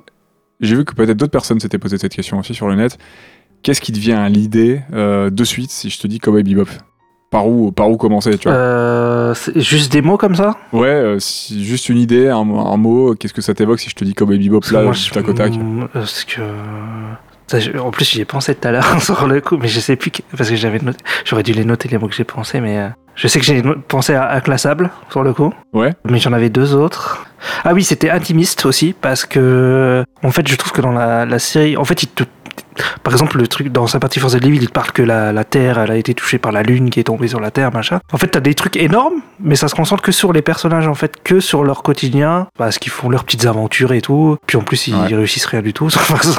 C'est un peu nul, mais enfin. Mais ouais, je trouvais qu'il y a un côté intimiste, quoi, où en fait, tu vois, ouais, leur quotidien dans les vaisseaux, dans le vaisseau. euh, Pour nous, ça pourrait paraître extraordinaire parce que c'est dans le futur, Ouais. mais tu te concentres vraiment sur euh, les personnages et, Ah, voilà. et ça les rend crédibles. Parce que Ils existent, ces personnages. Voilà, clairement. Mais par exemple, tu vois, le truc de la Lune et tout, tu pourrais faire une série entière là-dessus, en fait. Avec un Sur background comme ça, euh, bah oui. Mais au final, tout le temps, ça reparle une fois et puis fini, quoi. Et ça, je trouve que c'est une bonne manière d'instaurer du lore. Ouais. Parce qu'on va te faire un épisode euh, sur une track et avec un personnage, on va te raconter du lore, mais sans qu'on s'apitoie trop dessus. Ouais. Et ça va te permettre de- d'avoir des morceaux de puzzle pour toi connecter un peu l'univers globalement, pour Mm. comprendre globalement ce qui se passe, Ouais. sans forcément trop en savoir parce que t'as pas besoin d'en savoir plus, enfin, pour, pour comprendre tout ce qui se passe. Ah, ce qu'on veut te montrer. Et puis après, toi, pour imaginer derrière, hein, c'est pas impossible. Mais, mais ça fonctionne. Bah ouais, en fait, ça, ça prend, c'est complètement différent des codes du shonen où tu vas commencer avec un personnage et tu, il va te, tu vas évoluer avec lui, tu Mhm. vas voir tout ce qui se passe dans sa vie, machin. À travers son aventure. À travers son aventure, tu vois tout par ses yeux. Mais en fait, là, on arrive au moment. En fait, ils ont déjà passé les persos, ils ont déjà, ils ont déjà vécu des trucs et tout. T'as pas une ligne rouge Voilà. directrice continue en fait. Ah bah pas du C'est tout. des pointillés Ouais. avec euh, des petits sauts comme ça de temps en temps et puis hop, tu, tu sais pas combien de temps il se passe entre leurs deux aventures, des fois quelques mois, quelques semaines, deux trois Mhm. jours, un an, je sais pas. Et puis hop, tu reprends. Ouais, c'est ça. Et puis ouais, non mais euh, t'évolues pas avec eux en fait. Toi, tu t'as plus un œil extérieur sur le coup. T'es pas. euh, c'est ouais. ils- T'es extérieur, mais t'es dans leur intimité. Voilà, c'est ça, ouais. Et de par leur qualité, euh, bon, je vais revenir un peu dessus, mais de, la part, de par leur qualité et leurs défauts, Mm. je trouve que ces personnages, ils existent parce qu'ils ils sont tout aussi touchants qu'agaçants parfois. Mais agaçants parce que euh, ils sont humains en fait, ils ont les mêmes travers que, que toi tu pourrais avoir. Ah bah, la flemme de faire à bouffer, euh, Ouais. lui, il te- lui il te saoule, euh, casse-toi. Enfin euh, là, on s'entend pas trop, on vit dans le même appart, j'en sais rien, on est en coloc, tu me saoules, bon, je vais prendre l'air. Ouais. C'est que des trucs en fait, il y a plein de petits soucis concrets qu'ils ont malgré qu'ils soient des, des chasseurs de primes et tout quoi. Et la thune, ils sont fauchés. Ah bah, fauchés tout le temps. Et puis dans les premiers épisodes, ils loupent toujours euh, leur. euh, ils arrivent pas sur le coup. Les mecs ils sont hyper forts mais ils ont jamais de cul, Ouais. euh, ils font de la merde, Spike euh, il se laisse emporter par, par sa fougue, par sa- ses, ses principes et ça fout la merde tout le temps. Ouais, c'est ça, ouais. Et ce qui est bien c'est que Faye et, et Jet sont pareils. Ils ont leur qualité mais ils ont leur travers qui leur joue des tours aussi quoi. Ah bah clairement. Je trouve qu'il y en a pas un pour attraper l'autre, c'est ça qui est bien. Après, t'as oublié Ed aussi. Il y a Ed aussi dans l'équipe. J'ai pas encore abordé Ed ouais. Mais euh, je vais revenir sur les, on va revenir sur les persos un tout petit peu plus tard mais Ouais. Ed je trouve qu'il est moins comme ça justement. Elle, il, elle, Elle. Yel, Yel est moins comme ça. Ouais. Mais c'est une fille, hein. C'est une. Enfin, il- Il me semble qu'ils disent quand même que c'est une fille. Bah en fait, dans la, euh, j'ai vu que elle était appelée elle sur certains wikis et compagnie, mais c'est quand même un perso androgyne. Il s'appelle, enfin, elle, elle s'appelle Edouard. Elle est considérée comme une fille, mais dans la série, c'est, euh, ils finissent par, on sait pas. À la toute fin, ouais. Au début, ils, Ils, savent pas, ils, savent- ils sont pas sûrs et ils s'en foutent. ils disent Ah, t'es une, meuf- t'es une meuf, enfin, j'ai une femme et tout. Enfin, t'es une fille. À un moment, elle lui dit euh, Faye. Mais- Même son père, il a pas l'air Oui, sûr. son père, il est pas euh, sûr, c'est vrai, à la fin, ouais. Ouais. Mais parce que moi, j'ai lu qu'à la base, il voulait en faire vraiment un petit garçon. Ok. Et que, bah non, sur le coup, sur- sur le coup- à la base, euh, en fait, il avait pas du tout le. Ouais, mais attends, va- enfin, je vais en reparler après. Je vais en parler après de. Parce que je sais que. Tu, tu sais de qui est inspiré le personnage et tout, tu sais ça? Non, je sais pas. Mais si tu veux, on revient dans quelques minutes sur les persos. Ouais. Je refais un petit tour global un peu de Cowboy Bebop et puis on va se pencher un peu sur les persos parce qu'il y a des trucs cool à dire. Ouais, clairement, ouais. Du coup, moi, je me suis un peu posé la question hein, quand on a décidé d'en, parler. Sur, euh, lors de la préparation de l'épisode, je me suis un peu creusé la tête sur comment aborder la série, tout ça. Cette série qui est complètement atypique. hein, euh. Il y en a quelques-unes comme ça. euh, déjà, un film, c'est compliqué des fois de trouver un angle intéressant euh, ou, un, ou un angle qui va te parler pour, pour aborder un film. Alors, euh, une série de ce genre, c'est, on, on pourra s'arracher les cheveux. Quoi. Ouais. Et je me suis posé la question sur ce qui m'a touché. Et moi, du coup, quand, on, quand je pense à Cowboy Bebop au, tac au tac comme ça, je vais penser, euh, je vais penser enquête néo-noir et je vais penser musique. Ouais, Musique jazz, Ouais. classe. euh, musique jazz, ouais. parce que euh, bah moi, tout ça, ça m'évoque aussi, euh, comme tu disais tout à l'heure, un peu quand je creuse un peu l'intimiste, tout ça, quelque chose de feutré, mais, mais un peu sale, avec l'aspect un peu noir, polar. Ouais, clairement. Et voilà, bah, cette ambiance pour extrapoler néo-noir, la musique jazz, blues, qui donne des vibes qui, qui suintent la classe, la mélancolie, et le passé qui plane toujours sur nos protagonistes. J'adore l'aspect rétro SF, Ouais. mélangé à tout cet imaginaire du, du western, euh, euh, tout dans un environnement hyper vivant. C'est ancré dans le 20e, mais ça se passe au 21e siècle. Ça se passe en 2071, exactement. On a des persos hauts en couleur, euh, avec des qualités euh, certaines, des défauts, comme on le disait. Et voilà, je trouve que c'est un gros morceau cette série. C'est un sacré melting pot Mm. D'ambiance, de style. euh, On parlait de cinéma, de musique. Je pense qu'on va peut-être euh, enfoncer des portes grandes ouvertes déjà hein, pour les gens qui connaissent un peu Cowboy Bebop. hein. Oui. Mais voilà, quelle série, l'ambiance elle est folle. euh, Ça pose. euh, Je pense que ça a posé beaucoup de choses. Je pense que ça a été un jalon. Ah bah, clairement, ouais. Un, un curseur dans, dans les séries animées, dans la série japonaise tout court même. Ouais. Autant le storytelling que la technique et tout, c'est- ultra fou, c'est ultra. Faut vraiment regarder cette série et. Et c'est, c'est- voilà, c'était un pur plaisir à découvrir. Mm. C'est bourré de qualité. L'animation, elle est très poussée. Je sais pas ce que t'en as pensé. Bien plus qu'à l'accoutumée par rapport aux séries de l'époque. Ah bah, je- ce matin, je me suis maté le Pierrot le Fou et l'animation, elle est folle dans celui-là. Sur le coup, c'est vraiment basé sur l'animation, plus parce qu'il n'y a pas une histoire de ouf non plus, celui-là. Mm. Mais euh, celui-là, ouais, euh, putain, ils ont mis les, les potards à fond, quoi, sur le coup. Ouais, ça bouge de ouf. très poussé. hein. Ouais, ouais. Il y a un détail, il y a, il y a plus de frames notamment que. J'ai calé même qu'il y a des petits détails, euh, parce qu'on apprend vers la fin que, que Spike, euh, il a un œil en moins. Oui. Et en fait, il y a un moment, euh, quand Pierrot le Fou, il meurt, là, tu vois qu'il y a un œil qui bouge et l'autre qui bouge pas, si tu regardes bien, en fait. Mais moi, j'avais pas calé, tu vois, la première fois. Et ça, c'est teasé un peu plus tôt. Je vais y revenir après. Tiens, il y a un petit détail à un moment. Ah ouais? Ok, Ouais, j'ai pas Ouais, calé. ouais. Non, mais c'est fait exprès. C'est les petites choses qui sont disséminées petit à petit. Et moi, c'est en le revoyant, je me suis dit, ah, ils ont commencé là-dessus. Ah d'accord, ok. Il y a plein de détails comme ça. Il y a une, et tu sais, il y a une fluidité dans le mouvement. Il y a beaucoup plus de frames qu'à l'accoutumée. Il y a, il y a beaucoup plus de détails qui est apporté à l'animation. euh, même les vêtements, les parties du corps, les bras, les mains, euh, c'est les cheveux, la fumée. Enfin, c'est c'est juste fou, quoi. Et comme je disais tout à l'heure, voilà, il semblerait que vraiment que Shinichiro a laissé une certaine liberté à ses équipes créatives. Oui. Par exemple, la création de Ain. J'ai appris que Ain, du coup, le chien, Ah ça, j'ai pas trop le d'infos. corgi, Ouais. euh, apparemment, c'est un des membres qui était fan de corgi et ils se sont dit pourquoi pas. d'accord. Bah Apparemment, ça, d'après mes infos, ça partirait de là. bah des fois, ça part de rien. Et du coup, Hein le chien, j'ai forcément pensé à Einstein hein, de Back to the Future. le Einstein. de- Ah ouais, j'ai pas pensé. Mais oui, c'est pas con. Pas si c'est un clin d'œil, hein, mais en tout cas, euh, Possible. on peut noter aussi une utilisation du numérique avec euh, la 3D pour un certain mouvement de caméra et des décors, Mhm. les planètes, les stations orbitales, les, Ah les oui. effets spéciaux de, de gates, des portes. Les portes, ouais. C'est assez novateur et précurseur, hein, euh, et c'est pas dégueu pour l'époque. Bah moi, ça m'a pas choqué dans ce que j'ai vu là. Là sur Netflix, là en 1080, ça a un peu vieilli, Ouais. euh, mais je pense que c'est la, la compression dégueulasse de Netflix qui fait ça. a peut-être ça aussi. hein. Ouais. Mais franchement, pour l'époque, euh, c'est grave stylé et des séries euh, d'animation qui commençaient vraiment à mettre de la 2D petit à, de la 3D petit à petit. Et, et là, ils s'en sortent bien et ils l'ont utilisé de manière judicieuse, je trouve. Ouais. Donc voilà, une série qui prend son temps, qui dit ce qu'elle a à dire et pas plus, euh, ce qui est fort appréciable. Il y a rien de plus, moi je trouve agaçant pour moi qu'une histoire qui veut pas se finir. Donc euh, une série qui raconte vraiment ce qu'elle a envie et qui a une fin, euh, c'est plutôt chouette. Tu sais qu'à la base, les producteurs, ils étaient pas trop pour, tu vois. Ça les faisait chier que la série euh, ait une fin prévue et tout. Parce que dès le début, hein, il a prévu Watanabe que ça se finisse, que ce soit une fin fermée, pas une fin ouverte, et que ça, ça bouge pas plus, quoi, sur le coup. Et Ouais. eux, ça les, ça, les ont, ça les a emmerdés un peu, mais bon, au final, ils ont laissé faire quand même. C'est peut-être pour ça qu'ils ont calé un film entre deux épisodes Ouais. et pas après justement. Ouais, J'ai peut-être- pas eu le choix. bah oui, oui. Sinon, c'est qu'il y a un compliqué. film, Entre le 22 et le 23, je crois. j'aime bien parce que c'est vrai que c'est pas, c'est pas, c'est peu commun de faire ça parce qu'en général ils veulent tirer sur la corde jusqu'à ce qu'il n'y ait plus personne qui, qui regarde et qui lise le manga. Hmm. Oui. C'est bien d'avoir une fin, d'avoir un storytelling avec une fin Oui, prévu depuis le début, tu sais où tu vas, etc. exactement. Est-ce que l'auteur de l'attaque des titans sait où il va Là, je rigole. Je sais pas. Là pour l'instant je suis à saison 3 donc on- je reprendrai la 4 un de ces 4 là mais euh, je sais que ça va vers du Gundam. non, mais je plaisante parce qu'il y en a, ils disent Ah, bon, non, parce que ouais, il y en a, ils disent Ouais, il a prévu tout depuis le début, et puis il y en a, ils disent Mais non, et tout. Donc je sais pas. Euh. D'après ce que j'ai lu, euh, enfin, ça, Ouais. ça- ça- ça ne prévaut pas pour tout le monde, bien sûr. Ouais. Mais euh, c'est assez rare, je crois, euh, dans- chez les mangaka. euh, De toute façon, surtout quand tu as des séries qui s'étalent sur 20 ans, c'est assez rare que. Souvent, Ouais. tu définis les grandes lignes, apparemment, mais de toute façon, tu, tu prévois jamais tout. Il y a plein d'événements qui vont chambouler ton histoire. Ouais, c'est ça aussi. Je pense que tu peux prévoir dans les grandes lignes, sachant que lui, sa série, elle s'inspire beaucoup, beaucoup de Gundam, d'Evangelion et tout Ouais. entre autres, tu peux peut-être deviner un peu vers où ça va aller, mais il y a que lui qui pourra nous répondre. Ouais. Et toi, délire avec One Piece, comme quoi euh, Oda, il sait très bien c'est quoi le One Piece et qu'on l'attend toujours. Mais bon, je sais pas. Est-ce qu'il sait vraiment Tu vois Ah peut-être, ça je sais pas, je suis pas du tout, mais ça, ça aussi c'est faisable, tu vois. Ça se trouve, il sait, Ouais. euh, mais euh, ça marche encore, donc euh, il Va continuer, continuer. puis ouais. et peut-être Ouais, il peut-être sait. les producteurs faire. derrière, ils sont en mode, parce que je crois que ça marche encore très bien One Piece, donc les producteurs derrière, ils doivent être contents. Ça marche très bien, ouais. C'est un des, des mangas les plus populaires hein, actuellement. La, la moula, elle a l'air de couler derrière, donc pour l'instant, ça pose pas problème, quoi. Ouais. Je te propose de passer un petit peu, un petit peu au perso après avoir écouté Ouais. euh, déblatérer mes... ce que j'ai fait sur le cœur. Cowboy Bebop, ça nous montre un peu les.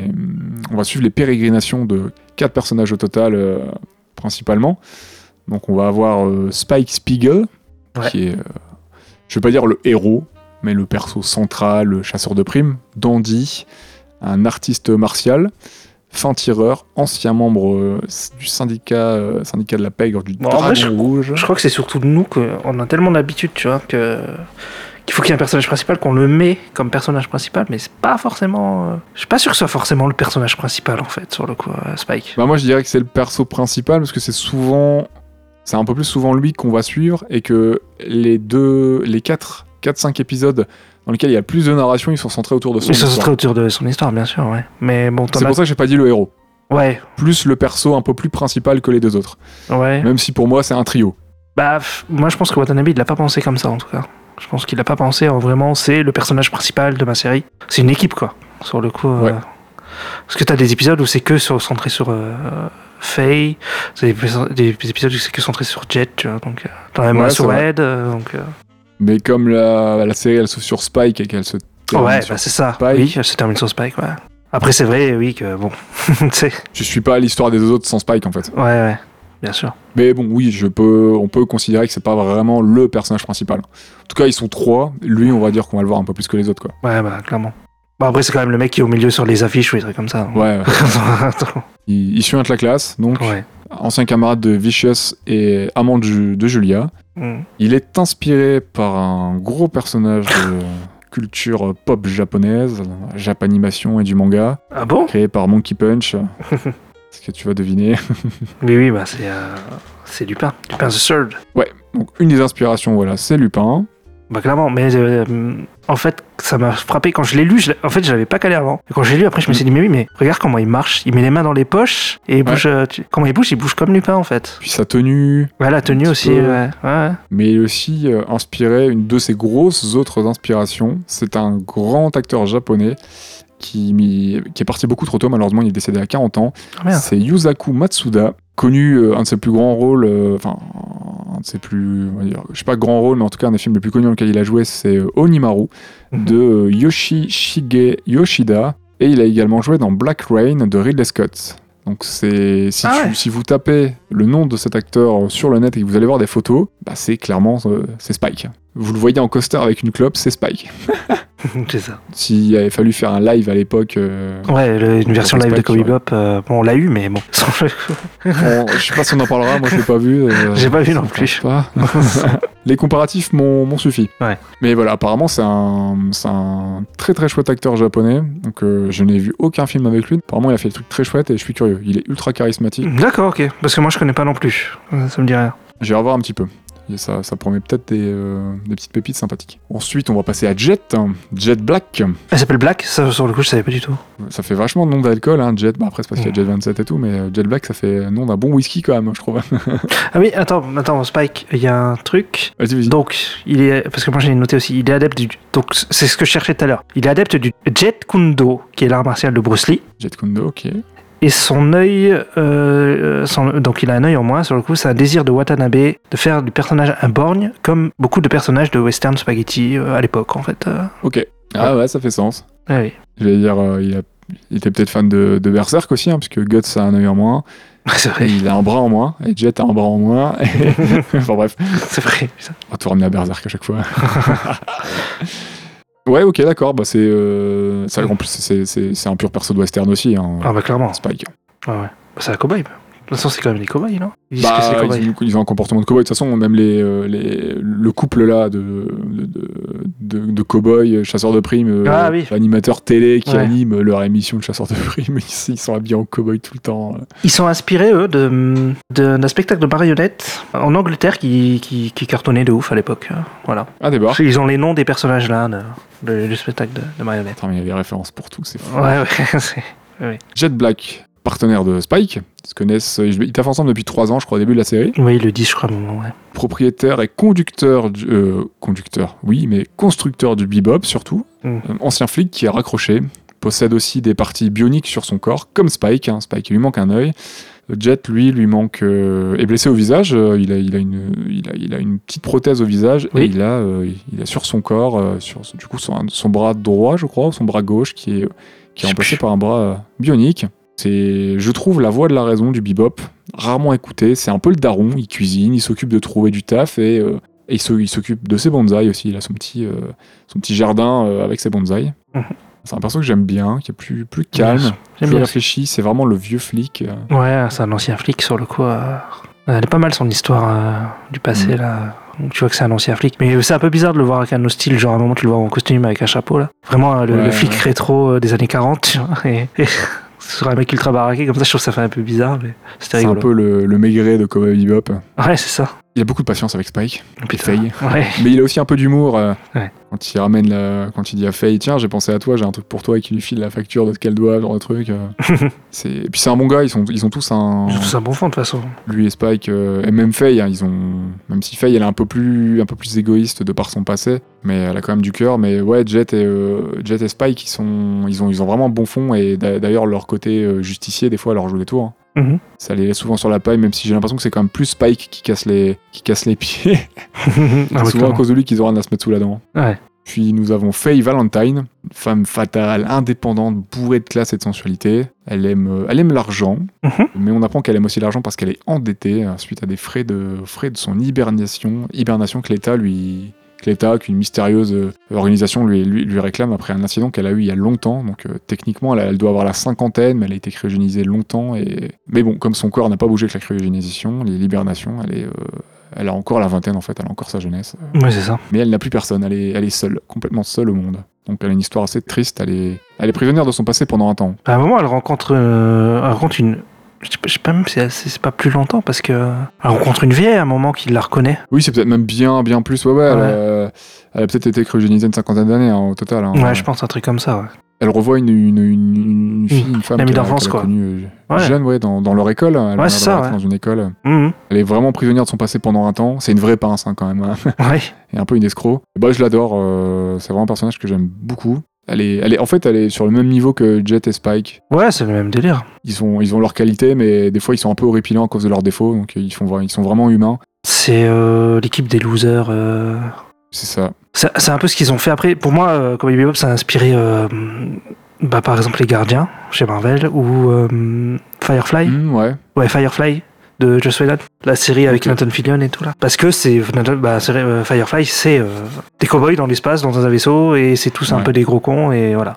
Donc, euh, c'est toujours des losers un peu, tu vois, des mecs qui, qui, Mm. qui réussissent pas forcément leur mission et tout. Et donc les, comme et les Guardians, c'est pareil, c'est, enfin, les 5 c'est des connards quoi. Donc euh, sur le coup, tu vois, enfin, ils ont tous un côté un peu Ouais. gros con sur le coup, mais attachant, tu vois. Ouais, c'est un peu des gros cons entre eux des fois, euh, là sur, sur Bebop, mais c'est pas des gros cons avec les gens. Ah ouais, ouais, ouais. Alors que, ben, je sais pas, mais dans, dans la MCU, euh, par exemple, euh, Star-Lord, euh, parce que dans les, dans les comics, je sais plus trop, c'est pas, c'est pas, les gardiens, je les connais à peine dans les comics.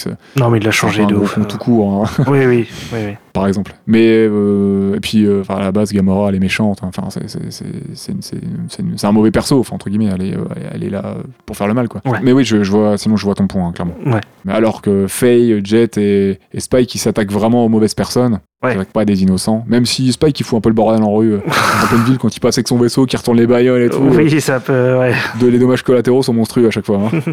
et Faye, le seul truc que j'aurais à dire sur elle, c'est que c'est dommage qu'il y a, qu'il y a des plans qui la, qui la sexualisent vraiment beaucoup trop, alors que je pense que sincèrement, elle en a pas besoin, parce qu'elle est, elle est ultra classe et. euh, elle elle a pas besoin de certains gros plans sur certaines de ses, de- des parties de son corps et d'avoir une animation particulièrement trop fluide sur certaines parties de son corps.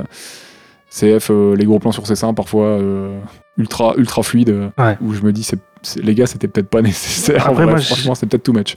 J'ai lu comme quoi, des fois, ce serait fait, fait exprès pour montrer qu'elle est, elle est un peu euh, piégée par son attraction. euh, Ouais. Tu vois, mais euh, c'est- c'est- enfin, ça parlait de ça pour, pour le, le double épisode là avec.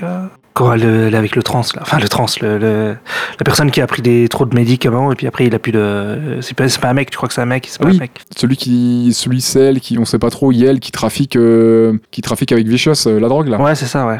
Mm. Parce qu'il me semble qu'elle est dans un bar à un moment là et qu'il y a tous les mecs qui veulent. Ouais. euh, voilà.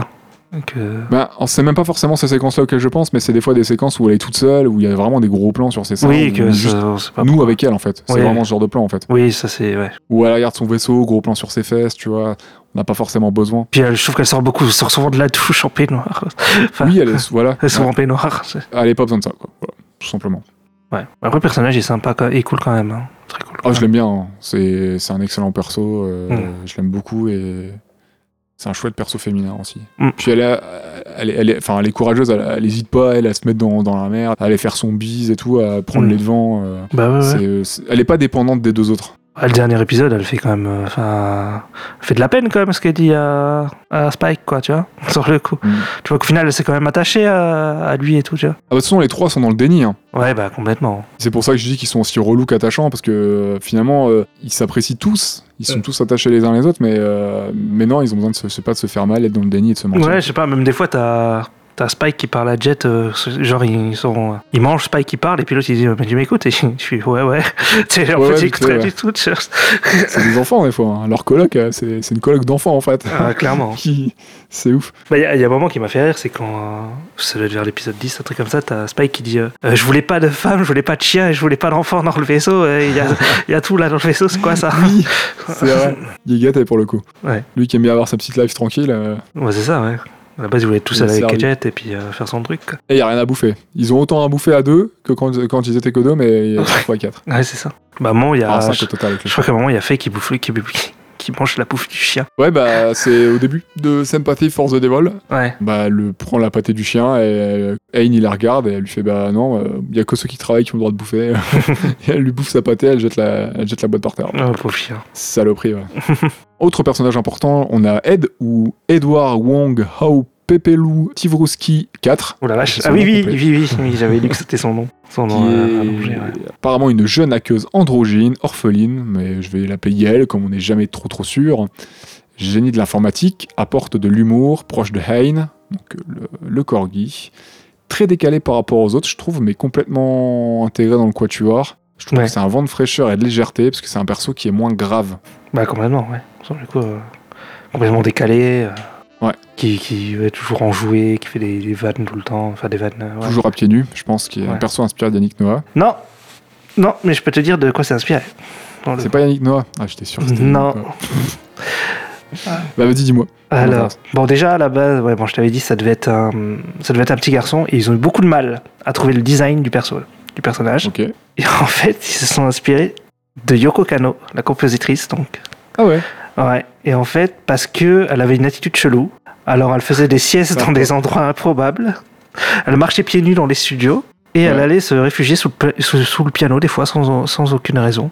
Et, euh, en fait, euh, voilà, Ed, Ed est, est très inspiré de, de Yoko Kano, euh, qui avait un comportement un peu chelou comme ça aussi sur le coup. C'est un stylé. Voilà. Je me sens, je me sens un peu visé parce que j'étais en sortir à mes godasses aussi un peu partout. Clara Ouais, mais- serait là, je pense qu'elle aurait, elle aurait ri. Après, il faut voir. euh, Après, là, t'es chez toi, mais il faut voir quand là, c'était en studio d'animation, ou tout, je sais pas, si tu fais pareil. Bah, je suis déjà allé au resto, retiré mes godasses et je les ai jetées dans un coin. C'est vrai. Voilà. voilà, voilà. Il faisait trop chaud. du coup, ouais, moi, je me sens connecté à Ed, hein, parce que j'aime bien être à pieds nus aussi. Donc, ouais, Ed, super perso, j'aime beaucoup. C'est euh, le pote de, de Ayn, hein, parce que c'est. euh, ouais, clairement. Ed, c'est peut-être le seul personnage qui soucie un peu de Ayn, je dirais. Ouais. Qui n'a jamais à manger, le pauvre. hein. Il, mérite- il le mérite vraiment pas, ce chien sur le vaisseau. hein. C'est- clair. Hum, On a Julia, Ouais. qui est une. euh, on la voit pas beaucoup, Julien. Ouais, enfin, j'allais dire, euh, ça a l'air d'être une, une tueuse. euh, Enfin, elle, elle- elle fait partie de l'agence aussi, je crois, Red, Red Dragon, mais on n'en est pas vraiment sûr en fait dans, dans, dans la série, parce qu'il y a le passé qui se, qui se mêle un peu avec ce qu'elle est, ce qu'elle est un peu à la fin quand elle, quand elle rencontre Faye et tout. Mhm. Et ce qu'on sait, c'est que c'est l'amante de, l'amante de Spike, qu'elle a aussi été, je crois, avec euh, Vicious, qu'elle est très euh, mystérieuse et fatale. Elle est, du coup, elle est liée à Spike et à Vicious et euh, à leur passé, à leur présent aussi, puisque le, le passé va les rattraper. Et Spike en est, en est amoureux et, euh, et elle va de toute, enfin, perdre la vie de toute façon pour, pour, pour lui. Ouais. Je vais terminer par Vicious. Je sais pas pour toi, mais ses cheveux, sa dégaine, son manteau, son épée, son oiseau. Dans Attends. ma tête, ça a fait. euh, Je, je l'ai peut-être. Salvatore? Bah ouais, dans ma tête, ça a Voilà. fait Captain Harlock. Bah, en fait, j'ai lu que le corbeau, c'est une référence à Albator. Ah bah j'étais sûr, il a la même tronche là, c'est- Ouais. le long cou fin, le gros bec et tout sur son épaule, l'épée, la dégaine, les cheveux blonds. Il a pas de cheveux blancs, Albator, par contre, il a les cheveux. Euh, Il y a les cheveux bruns, mais ils ont un peu la même coupe de cheveux. et tout. Ouais, Enfin, c'est pas grave, c'est à peu près la même coupe de cheveux, ouais. Il y a un peu cette dégaine, le long manteau, tout ça. euh, En plus, c'est grave. euh, Ouais, moi j'ai pensé direct et j'aime bien. Ouais, bah, il a très bon style, ouais, ouais, très bon style. Il est stylé. Je suis d'accord. Parmi tous ces persos, c'est c'est quoi celui, qui- celui qui te parle le plus, euh, ton, ton, ton favori? Peut-être? Choix est dur. Ouais, mais je pense que ça va être Spike quand même, sur le coup. C'est facile, c'est la facilité, mais bon, c'est. Paf, on va pas se mentir, il pue la classe, hein, Spike. Bah, c'est ça, ouais. Pue la classe. De ouf. Non, ouais, pour moi, c'est Spike. euh, On dirait le héros sympa dans certains polars des années 60-70. euh. Ouais. Moi, je, vais, je pense que je vais dire Faye. Ouais, mhm. Le choix est dur entre les quatre, bah, clairement. hein. mais, euh, mais j'aime bien Faye. J'aime bien aussi, j'aime bien Jet, j'aime bien- les quatre en fait, c'est c'est compliqué. Mais j'aime encore plus le vaisseau de Spike. Oui, par contre, j'allais en parler aussi, j'aime beaucoup le vaisseau de Spike le Rouge. Euh, le Swordfish 2, il s'appelle. J'ai failli euh, oublier ce point en préparant l'épisode, euh, parce qu'il y avait tellement de trucs à aborder. Je me suis dit, bon, il faut que je fasse un tri. Ouais. Mais on peut pas oublier de parler de sa monture. Enfin, Ah, bah, clairement. même celle de Faye, j'aime beaucoup. Elle me rappelle un truc, j'arrive plus à mettre le doigt dessus, mais il y a un vaisseau que j'ai déjà vu qui a le même style. euh, Il me dit un truc aussi, truc côté, euh, Ouais, ouais. Il me dit un Ça me truc. parle de ouf, mais j'arrive pas à remettre le doigt dessus. Mm. Mais le vaisseau de Spike, euh, vraiment ultra classe. En plus, il est rouge et tout, ça m'a rappelé euh, Porco Rosso. Ah, oui, c'est vrai. C'est c'est de la folie. Ah, bah, clairement. Ce vaisseau est magnifique. C'est vrai qu'il a les mêmes couleurs que, ouais, que le- l'avion de Porco Rosso. Mais euh, ouais, il est... enfin, j'aime beaucoup son design et tout, très euh, triangulaire et tout. Enfin, c'est une grosse boule avec des triangles de partout. Bah. Sur le coup, euh, moi, je l'aurais bien pris en figurine, euh, euh, Ban- euh, Bandai, voilà, si vous m'écoutez. Moi, je le veux bien en vrai, Bandai, si vous m'écoutez. non, je crois qu'il n'existe pas en vrai. Je suis désolé. Malheureusement. Ouais, ça va être compliqué. Et les designs des vaisseaux, même le, même le bebop, je l'aime bien. euh, Hmm. c'est un bateau de l'espace. hein, il, se pose dans, il se pose dans les canaux, dans les rivières à chaque fois pour, euh, pour amérir et tout. C'est c'est trop stylé d'avoir fait ça. quoi. Je crois qu'on le voit jamais sur le sol. hein. Il est toujours sur l'eau Ah, il est sur l'eau, ouais. C'est vrai, quand, hein, il, quand il atterrit. Et ça fait vraiment. euh, Il y a ce côté un peu corsaire de l'espace. quoi. clairement. Putain, C'est vrai que le truc de, de Faye, il me fait penser. Ah, c'est peut-être pas dans Dragon Ball qu'il y a des, trucs, a des vaisseaux qui ressemblent. Je sais plus. J'ai j'ai Ouais. pas. Du coup, j'ai pas fait de recherche sur les vaisseaux là. Ouais. Mais, euh, mais dès, dès que je vois son vaisseau, euh, je crois qu'il y a un design équivalent dans je sais plus quel jeu. Il y a un vaisseau qui est quasiment pareil euh, que j'ai dû utiliser. Mais euh, ouais, ouais, euh, Hmm. je l'aime beaucoup aussi. euh, en plus, tu, tu te. Bah, en fait, ils ont. Lui, euh, le vaisseau de Spike et le vaisseau de Faye, ils ont un peu la même euh, similarité parce que t'es es comme sur une moto. T'es penché en avant. euh, Ah oui. Et surtout, c'est un peu comme ça, non? Parce moment, euh, Jet, il en, a, il, en, il en est dans un autre, non À un moment, non? Jet, il en a un avec une grosse pince et tout, là, euh, qui est bien stylé aussi, mais qui est plus vénère, qui est plus bourrin, qui correspond à son caractère. Ouais. Je trouve. Et, euh, Mais lui, je sais plus s'il est assis ou si c'est en mode. Si, euh, s'il chevauche, en fait, comme s'il était sur un cheval ou une moto, en fait. euh. Il me semble qu'il chevauche aussi pour ça. Parce que j'ai vu l'épisode de Pierrot le Fou là, tu, tu le vois vite fait euh, Mm. un moment chevaucher un vaisseau. Enfin, il me semble que, que, comme tu dis, il se penche en avant aussi. avec sa euh. grosse pince, là, qui peut arracher des trucs. C'est ouais, c'est terriblement classe. Et puis, le, ouais, le vaisseau de jet, là, qui, de, de, de Spike, lui, qui peut tirer un laser monstrueux. Mm. En plus, il pilote ça avec une finesse, mais il est tellement abrupt aussi, parce qu'il y, a- il y a un épisode où il, il évoque quand son vaisseau il est pété, le, le fait que ce soit un gros, gros bourrin avec son vaisseau. Ouais. Et ouais, c'est un gros bourrin avec son vaisseau. Les, les séquences dans l'espace sont vraiment belles. Et, euh, ça donne envie de faire mémuse avec son vaisseau, on va pas se mentir. Ah, Celui de, de Faye, il s'appelle le Red Tail. Le Red Tail, ok.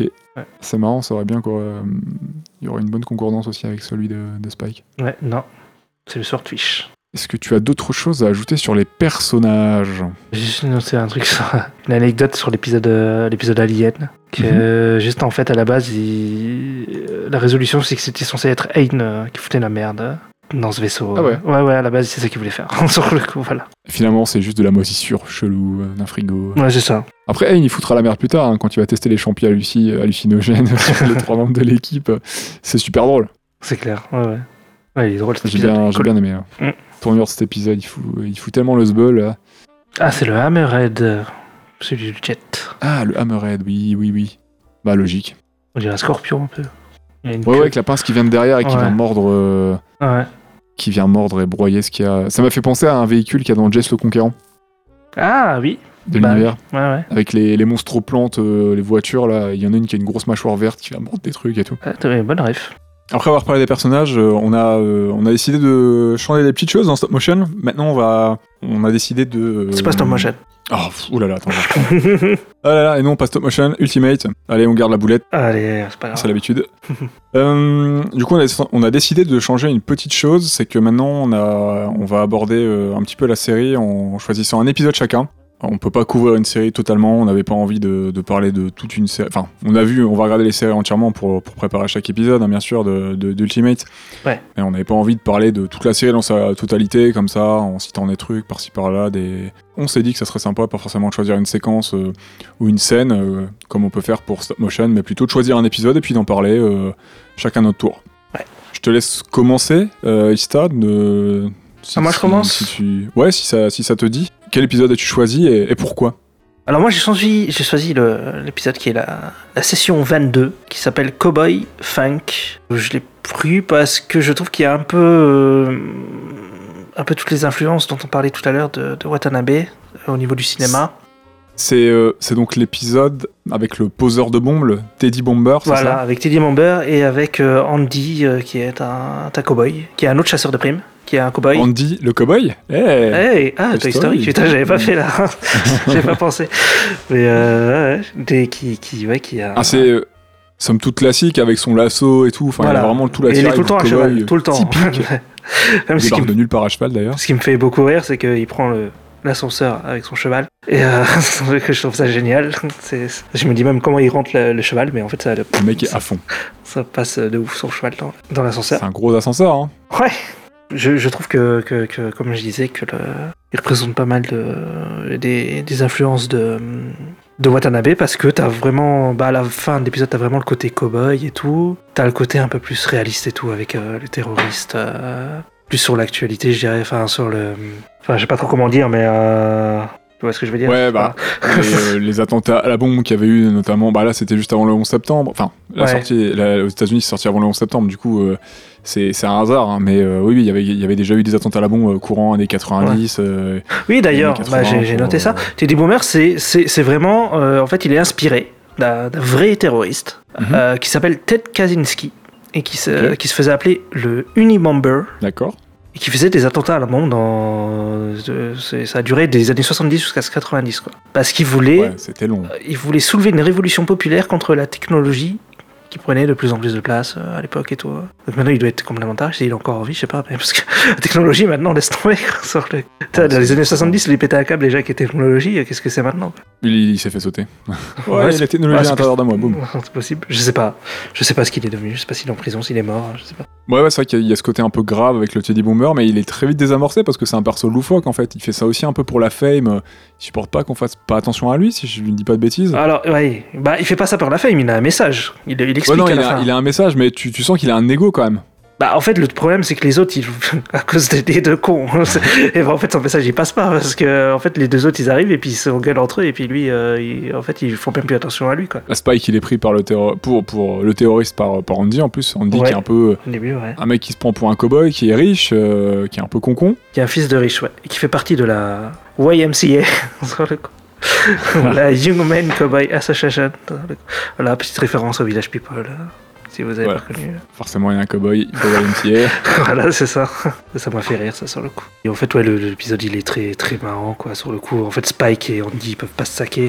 Alors qu'en fait, c'est exactement, ils ont exactement le même caractère, en fait. C'est pour ça qu'ils peuvent pas se piffrer, je pense. Ouais. Bah, c'est ça, ouais, c'est ce qu'elle dit Faye. C'est les deux mêmes. euh, Parce qu'à un moment, il explique sa philosophie. Il dit Moi, quand j'ai un truc dans la tête, j'y vais, euh, je fonce et, euh, et je reste jusqu'au bout, machin, et tu vois. Elle dit Ouais, ça me rappelle quelqu'un, bah voilà, Spike, c'est le même, quoi. Ils vont tellement y aller à fond que c'est- ça, ça a, beau, ça a beau avoir un- une thématique assez, euh, bah, assez sérieuse, hein, parce qu'on parle de, on parle de terrorisme et de, de, de, Ouais. de, de, bombers, hein, fi- finalement, euh, dans, dans l'épisode, mais avec une dimension assez comique, parce qu'à la fin, ils vont tellement être serious business, les deux, Andy et Spike, qu'ils vont faire sauter un bâtiment à deux, en fait. Oui, bah Tellement oui. Ils vont se tirer dessus, euh, se, se battre et tout, qu'ils vont tout péter. puis quoi. qu'ils se tapent entre eux, et puis ouais, ouais, qui veulent. euh, ouais, ouais. C'est sur le coup, il y a. Ouais, bah, dans l'épisode là, ils auraient dû mourir au moins 3-4 fois. Mais... Parce qu'à chaque fois, il y a des bombes, ils s'explosent quand même. Au final, tout ce qui fait. Euh, euh, bah, tout ce qui fait Teddy Boomer, ça marche, mais le message, ne passe pas à cause de. Inaperçu à cause des deux, euh, des, des- des deux chasseurs de primes qui ont un ego euh, monstrueux, et c'est ça. qui va pas se piffrer et qui sont un peu les mêmes. Hein. ouais, complètement. Même si Andy, il est un peu plus, euh, un peu plus ridicule dans son accoutrement, je trouve. Après, moi, j'ai regardé en VF, je sais pas si c'est pareil en VO. Toi, t'as regardé en VO, je suppose Ouais. Est-ce qu'il parle avec un accent anglais tout le long euh, Il y a peut-être un peu un accent anglais, mais euh, je, je me souviens. Il dit plein de mots en anglais, et puis il, dit- il parle avec un accent, je vais t'arrêter, comme ça il parle comme ça, tu vois. Mais à la fin, quand il est plus cowboy, il arrête, tu vois. Il reparle normal. je crois que c'est pas aussi prononcé ou il y a peut-être pas. Ça, je, je me souviens plus s'il a vraiment un accent anglais ou pas euh, en Mm. japonais. Mais je crois pas en vrai. En fait. Ouais, je pense que c'est peut-être la VF. J'ai pas fait gaffe, loin. tu vois, mais ouais. Je pense qu'il doit dire les noms en anglais, mais. après le euh, perso, il est, il est vraiment un peu grotesque de toute façon le perso, je trouve. Mais euh, Bah, clairement. Non, mais t'as vu son, son bateau là? Ouais, ouais. L'intérieur du bateau où t'as Nick Fury pour le cheval. et ça, m'a tué. Tout est univers cowboy. Ouais, complètement. Le mec, il est à 2000% dans sa passion. Ouais, donc un épisode qui t'a plu, qui t'a fait marrer. Il m'a fait ouais, il était fun sur le coup. euh, Il y a les, les sets de combat sont très cool, enfin l'animation est très cool. euh, Ouais, ouais, ouais. ça, ils sont vachement. euh, Le duel de fin, il est bien. Ouais, il est vachement bien. Et d'ailleurs, j'ai une petite anecdote. Euh, Le storyboarder, donc il s'appelle Tensei Okamura. Ok. Il a produit 470 dessins en trop parce qu'ils avaient tellement d'ambition sur cet épisode que ils ont dessiné énormément de trucs. Et en fait, ils ont 10 minutes en plus qu'ils ont, bah, ils ont jamais sorti, ils les ont pas fait. Ah, dommage. Ouais, c'est dommage. Mais en gros, ouais, ils auraient un épisode, euh, ils avaient moyen de faire un épisode de 40 minutes, quoi. Il a dû être un peu deg. hein. Ouais, tu m'étonnes. Il a dû être un, peu, un petit peu dégoûté. Mais bon, après, ouais, c'est, je pense que ça arrive régulièrement, ce genre de choses. Mm. Mais même si on évite de produire à perte. Ah ouais, ouais. Ah, 4, on est en trop. Putain, le pauvre. mais après, je sais pas si 10 minutes de trop, ça aurait, 10 minutes en plus, ça aurait peut-être. euh, Ouais, c'est peut-être trop long, après. hein. Je sais pas. sais pas s'il y a matière à faire 10 minutes en plus, parce que c'est- l'épisode, il est un peu, c'est un peu gagasque. hein. Ah bah complètement, ouais. Donc, euh, je sais pas si euh, 40 minutes d'épisode. euh, Et euh, ouais, mais à la fin, euh, Andy euh, devient un, un samouraï. Et là, je me suis dit, ah, il y a les prémices de Samurai Champloo qui sont là, sur le coup. Ah, bah, peut-être. Hein. Ouais. Sachant que le western et, le... et les samouraïs, ça se répond pas mal dans le cinéma en plus. Bah, c'est pour ça, ouais. Et hey, peu pop, pop, ça fait des liens. Et ouais. Et moi, j'avais lu que, que le personnage de Mugen était très inspiré de, de Spike dans, dans Champloo. Ah, bah ouais, ouais, ouais, ça, oui, carrément. Au final, ils ont un peu le même caractère, et au final, comme lui, il a aussi un peu le même caractère. bon, bah, Ouais, ouais. c'est vrai. C'est vrai que Mugen et Spike se ressemblent. Ouais. Mugen, il y a un peu un côté. euh, C'est une tête brûlée, quoi. C'est un peu, ouais, le, le rôdeur et tout. Mm. Ah oui, c'est une grosse tête brûlée. Mugen, il est tellement drôle. Ouais. Mug- Mugen, euh, physiquement, je trouve que Bon, je dirais, c'est- je trouve que c'est une version stylée de, de Luffy de One Piece. Ah ouais, ouais, on peut voir ça comme ça. Hmm. Je vais me faire tabasser par tous les fans de One Piece. Et sinon, le Andy, alors j'ai lu aussi que ce serait un- une représentation de ce qu'on appelle dans les, euh, dans les western spaghetti, on appelait ça un drifter, sur le coup. Donc moi je connaissais pas le terme. Ah. Et en fait, c'est un héros qui arrive, enfin, c'est un personnage qui arrive au milieu de l'histoire, et en fait, euh, direct, tu te dis, lui, il est important, c'est pas, tu vois, il a. Il est charismatique, il a du bagou, il a des trucs, tu vois, donc euh, tu peux pas Oui. le prendre comme un personnage secondaire, euh, enfin tertiaire, quoi. Et euh, voilà, c'est, en gros, c'est ça. Ok. Un personnage qui arrive dans l'histoire et qui va être important au milieu du film. hein. Ça Ouais, il arrive, il chamboule un peu le truc, puis, Ouais. puis il repart, quoi. euh, C'est ça, cheveux au vent, exactement. épée dégainée sur son cheval. Mais c'est ouais, c'est marrant qu'ils aient, fait, qu'ils aient fait ces liens aussi. J'ai- Ça m'a fait sourire de, de voir le cowboy devenir un samouraï à la fin. Ouais, pareil, ouais. Attends, je m'appelle Musashi. Euh. Je me dis, c'est, c'est, logique, hein, du coup, parce que c'est. Voilà, Bien sûr. Euh, Bah, tu regardes, c'est euh, les 7 samouraïs qui est devenu euh, les 7 mercenaires. Ouais, bah, de toute façon, euh, le, le, le Shambhala et le, et le western se, se, se répondent, se sont répondus euh, plusieurs fois euh, de manière récurrente. Ils se sont. Il y, a, il y a quelques mois, en faisant mes recherches, euh, j'ai appris que oui, par exemple, euh, Léon et compagnie, euh, et d'autres, hein, avaient été inspirés, euh, si on remonte jusqu'à des Lucas et compagnie, ont été inspirés par, ah bah oui, par certains grands films qui, qui samouraï. la thématique du samouraï, le Shambhala et compagnie, notamment de Kurosawa, entre autres Mhm. pour le plus connu comme d'hab. Mais j'ai aussi appris que Kurosawa s'était inspiré du western, c'était aussi inspiré.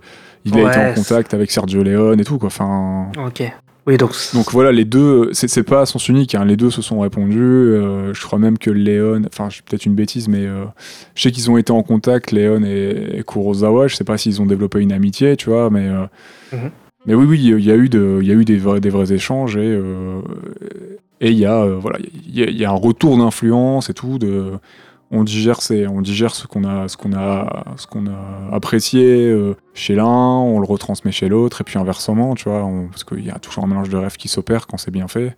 Ouais. Et voilà, ça fait sens que c'est- pas déconnant et je pense que c'est un clin d'œil vraiment, euh, vraiment sympa et une logique. euh, qui, qui parle, ça parle de cinéma, hein, sa transformation en tant que samouraï, euh, en tant que chasseur de, de- chasseur de primes samouraï, quoi. Ça parle de cinéma, je pense, clairement.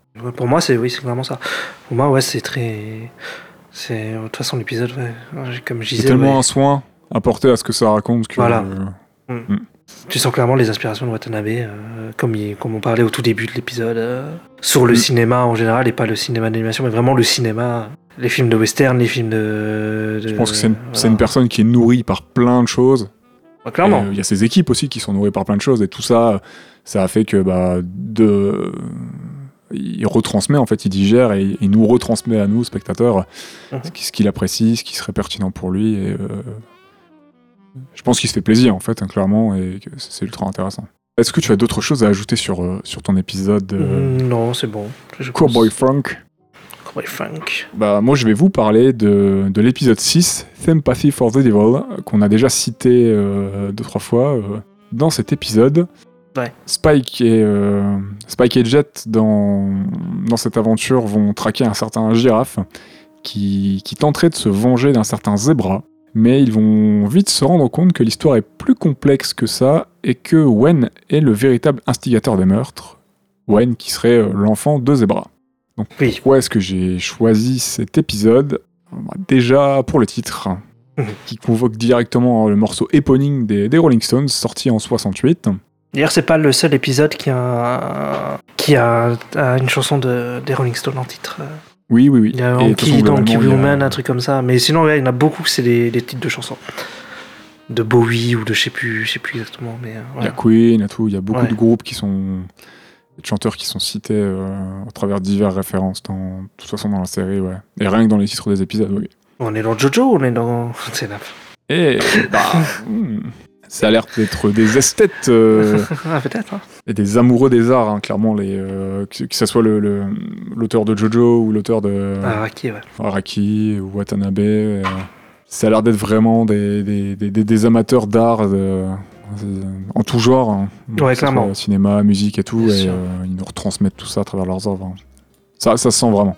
Donc le titre, Sympathy, For the Devil. je trouve que, je trouve que ça évoque. Ça peut être la sympathie qu'on rencontre envers un enfant, qui va être euh, au centre de l'histoire. Ah, Ici, l'harmoniciste euh, de l'épisode. Mhm. qui est la cible d'un tueur, mais euh, qui s'avère être l'instigateur du meurtre. Mhm. C'est un peu le, le mal dans le corps insoupçonné d'un enfant. Oui. Qui s'avère être en fait un homme d'un certain âge et qui se débarrasse de tous ceux qui l'encombrent après les avoir utilisés. De par ce concept, moi je n'ai pas pu m'empêcher de penser aux enfants maléfiques un peu dans le cinéma, Ah. notamment dans l'horreur avec euh, Chucky, hein, qui était un homme dans une poupée euh, à Ouais. destination d'un enfant, Esther, la femme avec un apparent- une apparence d'enfant, Ok. ou par exemple euh, Entretien avec un vampire, Claudia, la jeune vampire qui, qui finit femme dans un corps d'enfant parce qu'elle euh, elle vieillit euh, psychologiquement mais pas physiquement, elle est condamnée. Ouais. Ou l'exorciste avec le démon Pazuzu, le mal dans le corps de Regan, par exemple. Ok. Mais j'ai aussi pensé à une célèbre série japonaise, un détective Conan. Un enfant, un adulte dans un corps d'enfant. Ah oui, c'est vrai qu'il ressemble un peu. En Mais plus, exactement, il ressemble. il ressemble, mais par contre, est-ce que tu as fait gaffe à ses fringues? Oui, j'ai un peu pensé à Con... détective Conan. Alors, moi j'ai noté. Tu regardes, regarde, veste. Alors, il a une veste verte, il a Ouais, une chemise noire et il a une cravate jaune. Tu regardes Ouais. Lupin, donc Château de Cagliostro, il est habillé pareil. ouais, ouais. Ouais, Le lupin en veste verte. Ouais, ouais, en effet, maintenant que tu le dis. il a la chemise noire et la cravate jaune aussi. Il y a un peu de ça. Débat. Tout se recoupe. On est condamné à parler de Lupin. c'est un truc de ouf. J'ai l'impression. Mais je trouve que du coup ce concept euh, du mal incarné dans une apparence euh, plutôt euh, insoupçonnée, Mhm. ça évoque aussi euh, voilà, les apparences trompeuses. Puisqu'à sa mort, Giraffe, qui est traqué par Spike, lui dit de se méfier de lui euh, Ouais. et de ne pas se fier à son aspect trompeuse. C'est clairement qui ce qui est noté dans les sous-titres. Il y, y a un truc qui est bâtard, c'est que en fait, en fait le méchant c'est le gamin et c'est pas au début tu crois que c'est le, le mec sur la chaise roulante. Ouais, Zebra, parce que voilà, Ouais. Spike pensera donc de suite, comme nous, tout dans, dans, Ouais. dans l'instant, que c'est Zebra, le vieil infirme en fauteuil roulant, qui est l'ennemi, Ouais. alors que c'est Wen. Mais en fait j'ai regardé vite fait l'épisode tout à l'heure. Enfin j'ai, j'ai, tu vois, j'ai balayé, tu vois, euh, sur la. Et en fait au moment où le flic il arrive, euh, enfin le flic, si c'est un flic, le mec avec le flingue qui vient dans la salle pour buter. euh, Pour euh, girafe, girafe là, non, girafe. Girafe, non, non, c'est pas un flic. Ah, je croyais que c'était. Je sais plus sur le coup. Non, non, c'est, il travaillait avec Zebra il y a une dizaine d'années. Ah, ok. euh, Bah, euh, Gi- girafe, quand il arrive, tu crois qu'il veut tuer Zebra parce que la caméra est centrée sur le visage de Zebra quand il, quand il pointe le flingue sur le coup. Oui. Alors qu'en fait, il vise pas, il vise pas Zebra. non, il vise Wen Donc il y a une petite astuce de, tu vois, de mise en scène pour te, te faire bah, croire que c'est ça, quoi, sur le coup. pour te tromper dans les premières minutes. Ouais. Il s'avère que Wen est en fait, du coup, un homme qui n'a pas vieilli suite à une, une explosion. euh, on apprend qu'il y a une explosion euh, orbitale donc autour de la Terre qui a touché la Lune, qui s'est produite en 2022. Et on y est. Et ouais, sur le- Cowboy Bebop, on sait que ça se passe en 71, donc Wen a environ 60 ans, parce que je rajoute une dizaine d'années, on sait pas exactement quel âge il a. Donc c'est un homme d'une soixantaine d'années à peu près, coincé dans un corps d'enfant. Mhm. Je me suis dit, euh, Wen, W-E-N, donc sans H ici, en anglais avec un H, ça peut se traduire par quand, donc prénom en référence au temps, euh, Ah, hors du temps, parce qu'on apprend qu'il ne vieillit pas, qu'on ne peut pas vraiment le tuer, donc on sait pas combien de temps il pourrait vivre. Mhm. Et euh, je pense que c'est pas anodin. Clairement voulu. moi, moi, sur le coup, j'ai lu un truc. Il y a un musicien de, de blues, ouais, de blues, qui s'appelle Mhm. Robert Johnson, sur le coup, et qui il est mort à 27 ans. Et il y a une légende comme quoi il aurait vendu son âme au diable en échange d'un succès fulgurant. Et c'est Ah, un, un mec qui faisait de l'harmonica, Au détour d'un carrefour, euh, Ouais. il y a un film et des documentaires là-dessus. Il y en a encore un d'ailleurs sur Netflix euh, qui évoque le diable aussi. Ouais, et je crois que dans un autre manga, j'en ai déjà entendu parler. Ça revient souvent. C'est une histoire très connue, ouais. Ouais, et euh... Non, c'est peut-être dans une série télé, je sais plus. Mais euh... ouais, sur le coup, je me demande s'il n'y a pas aussi un peu de ça. Ouais, j'avais pas pensé à ça, mais ouais, ouais, euh, carrément possible en fait. hein. Mm. Il y a tellement, de toute façon, il y a tellement d'histoires qui peuvent se, qui peuvent se correspondre, qui peuvent, qui peuvent se chevaucher, se, se connecter. Et parce que le personnage de Wen fait de l'harmonica. Ouais. Et ce, ce- ce musicien dont je parle, Robert Johnson, il a commencé par jouer de l'harmonica et après il a, il a fait de la guitare. Mais à la base, il faisait de l'harmonica. Moi, du coup, j'ai pensé à une autre rêve, puisque euh, le début de l'épisode, l'intro commence par une opération chirurgicale de Spike. Ouais. Ah oui, c'est vrai. ouais. C'est la pose de son œil bionique suite, à, Ah suite à sa mort, entre guillemets. Ouais. Et euh, sur le. le Ah oui, parce que euh, c'est la suite de. C'est la suite de- quand il tombe de la de l'église sur le vent. Exactement, c'est l'épisode qui suit Fallen. euh, Ballad of the Fallen Angel, je crois. Ouais, ouais, c'est ça. Toute cette séquence d'intro se, euh, se déroule sur Digging My Potato, donc le morceau à l'harmonica joué par Wen. Mhm. Et comment ne pas penser à la séquence d'intro de Once Upon a Time in the West où Charles Bronson donne le ton dès sa sortie du train avec son harmonica. L'harmonica, oui, bah oui, oui. On revient au western, Ouais. scène culte. Ça nous évoque des plein de pistes, c'est génial. Ah ouais, clairement, ouais. C'est le film préféré de mon père pour info, il était du Val donc je connais bien. Sacré film. Sacré film. ouais. Après, moi, je sais que euh, mes parents, ils aiment bien quand euh, il y a un acteur, il dit euh, Ouais, t'as fait le café? Je sais plus. tu sais, il y a un autre personnage, là, il dit à la meuf T'as fait le café? Et là, il y en a un qui sort un harmonica. Ouais. T'as fait le café? On va régler ça tout de suite. c'est un épisode qui est, je trouve, baigné dans, dans le western, dans le duel, mais aussi, voilà, je trouve, dans la symbolique de la possession, avec plein, plein d'éléments. Moi, ça m'évoque vraiment tout ça. Euh, notamment le duel à la lumière des flammes à la fin, puisque la station-service qui explose, Wen sort des, sort des flammes de la- d'une station-service, tu vois. Moi, ça m'a évoqué un peu Christine, tu vois, la voiture démoniaque, encore une fois, qui, qui, qui sort d'une station-service qui explose, Robocop, tout ça. le- Ah ouais, mhm. j'y ai pas pensé, mais ouais. Autre élément de l'imagerie de la possession, c'est la bague qui est donnée euh, par Girafe à Spike, ouais. qui pourrait être un artefact, considéré comme un artefact, hein, puisqu'elle sera transformée par, euh, par Jet, qui est, ça va permettre de lever, entre guillemets, la malédiction, hein, avec, avec des guillemets de la Gate, qui va pouvoir faire vieillir Wen et ainsi le, le tuer, le libérer, euh, Ouais. un peu de, de, de- de- tout ça, quoi. Et d'ailleurs, au moment de mourir, il dit qu'il sent son âme, son âme légère au... Ouais, c'est ça, il sent son âme légère juste au moment où il va décéder, quoi. Ouais, bah sur le coup, il est, ouais, il est quand même délivré, je pense, parce que bon, euh, c'est insupportable en vrai. Le coup. il vieillit d'un coup, euh, Ouais. il ressemble un peu à une vieille momie à la fin, et il Ah, se ça. décompose, il finit en poussière, Hmm. Et ouais, il y a ce côté un peu, voilà, exactement. Ouais, il aurait dû mourir il y a longtemps, en fait. délivrance. Ouais, Oui, à côté délivrance, ouais. puis il y a cette imagerie peut-être de la possession qui est, qui est évoquée aussi, hein, clairement. J'ai fait le choix aussi voilà, de prendre cet épisode parce que j'apprécie à la fois le morceau d'harmonica de Wen, qui définit un peu toute l'ambiance de l'épisode, hein, lourde, poisseuse, qui évoque le western, euh, avec le saloon, le holster, la prime, le duel, l'harmonica, comme on disait un peu plus tôt, mais, mais aussi je voulais, j'ai fait un peu le choix, de, un peu comme toi, de pas prendre un épisode qui évoque la storyline des persos principaux, mais plus, comme on disait, euh, l'histoire de la gate, euh, racontée un peu par l'histoire d'un protagoniste qu'on va voir le temps d'un épisode. Ouais. Je pense que c'est bien. Bah, clairement. ouais. Ça a été un peu dur, hein, parce que je voulais prendre un épisode peut-être aussi central sur euh, peut-être Faye, qui a, qui a le droit à un ou deux épisodes qui vont vraiment parler d'elle, cool, ouais. qui est elle en retrait dans cet épisode. hein, on a juste un peu de Jet qui est un petit peu là, puisqu'il apporte le savoir technique, hein, notamment la conception de la balle pour tuer Wen. Et on voit enquêter de manière plus traditionnelle que avec, avec des sources, en, en côtoyant un autre chasseur, en l'interrogeant, en, en consultant les coupures de journaux avec euh, Faye. Alors que Spike est plus instinctif, il traque Wen, Zebra et Girafe et il prend beaucoup de risques, hein, il manque de mourir deux trois fois quand même. Ouais. On a vraiment des méthodes de travail, euh, de travail vraiment différentes dans un épisode euh, que je trouve vraiment, vraiment génial et, et Digging, my, Digging my, My Potato, euh, Ouais, c'est un- une zik que j'aime bien écouter, elle est ultra stylée aussi. Je trouve qu'il y a un côté vraiment euh, mélancolique à la ouais. fin que t'as beaucoup dans beaucoup d'épisodes de, de Bebop. Ouais. Que ouais, ça finit un peu triste en fait. C'est, je sais pas, il y a un truc. euh, Ah, c'est une série qui pue la mélancolie. hein. a- quand dis qui pue, c'est- positif. hein, Oui. c'est- Il y a vraiment... Ah mais tu vois, il y a, par exemple, il y a l'épisode euh, avec le mec qui, qui croise dans un avion, qui veut le, qui lui demande à, il demande à Spike de lui apprendre le kung-fu et tout. Hmm, oui, Tu vois, et ça commence sur l'épisode, il est rigolo et tout au début, tu vois, il est sympa, et puis après ça part sur un truc ultra sombre. Et à la fin, le personnage il, il meurt et c'est hyper triste quoi, parce que la fin est très triste. parce que lui il faisait ça pour en fait pour soigner sa sœur. Et voilà quoi.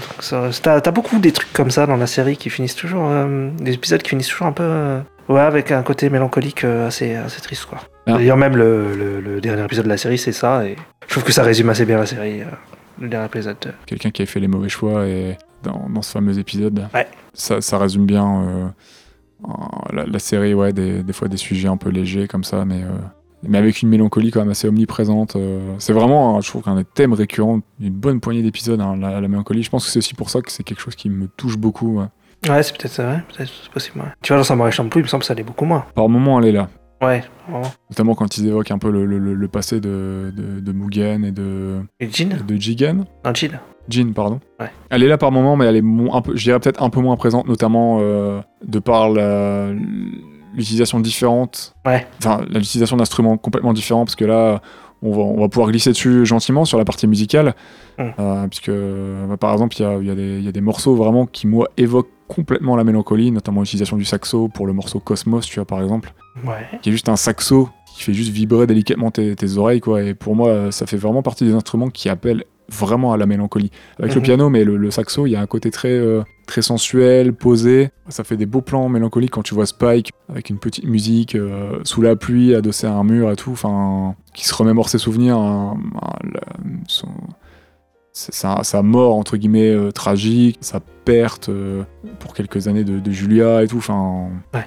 Ouais, ouais, c'est assez lourd de sens et euh, c'est c'est bourré de sentiments et tu comprends bien où en sont les persos et, et tu peux t'identifier et je trouve ressentir facilement, notamment grâce à la musique, parce que peut-être leur état d'esprit. Ouais, la musique joue vraiment un rôle, euh, presque un personnage à part, en vrai, la musique dans, le, Mais je suis d'accord. dans la série. hein. Bah, comme on est dans la zik, c'est quoi t'es, euh, Bon, voilà, on disait que la, voilà, la musique est indissociable de Cowboy Bebop, mais elle Ah bah oui. fait vraiment partie de l'ADN de la série. Et toi, qu'est-ce que ça t'évoque un peu la, la musique dans Cowboy Bebop? Je sais pas, quel est ton morceau préféré? Qu'est-ce que ça t'évoque de manière générale?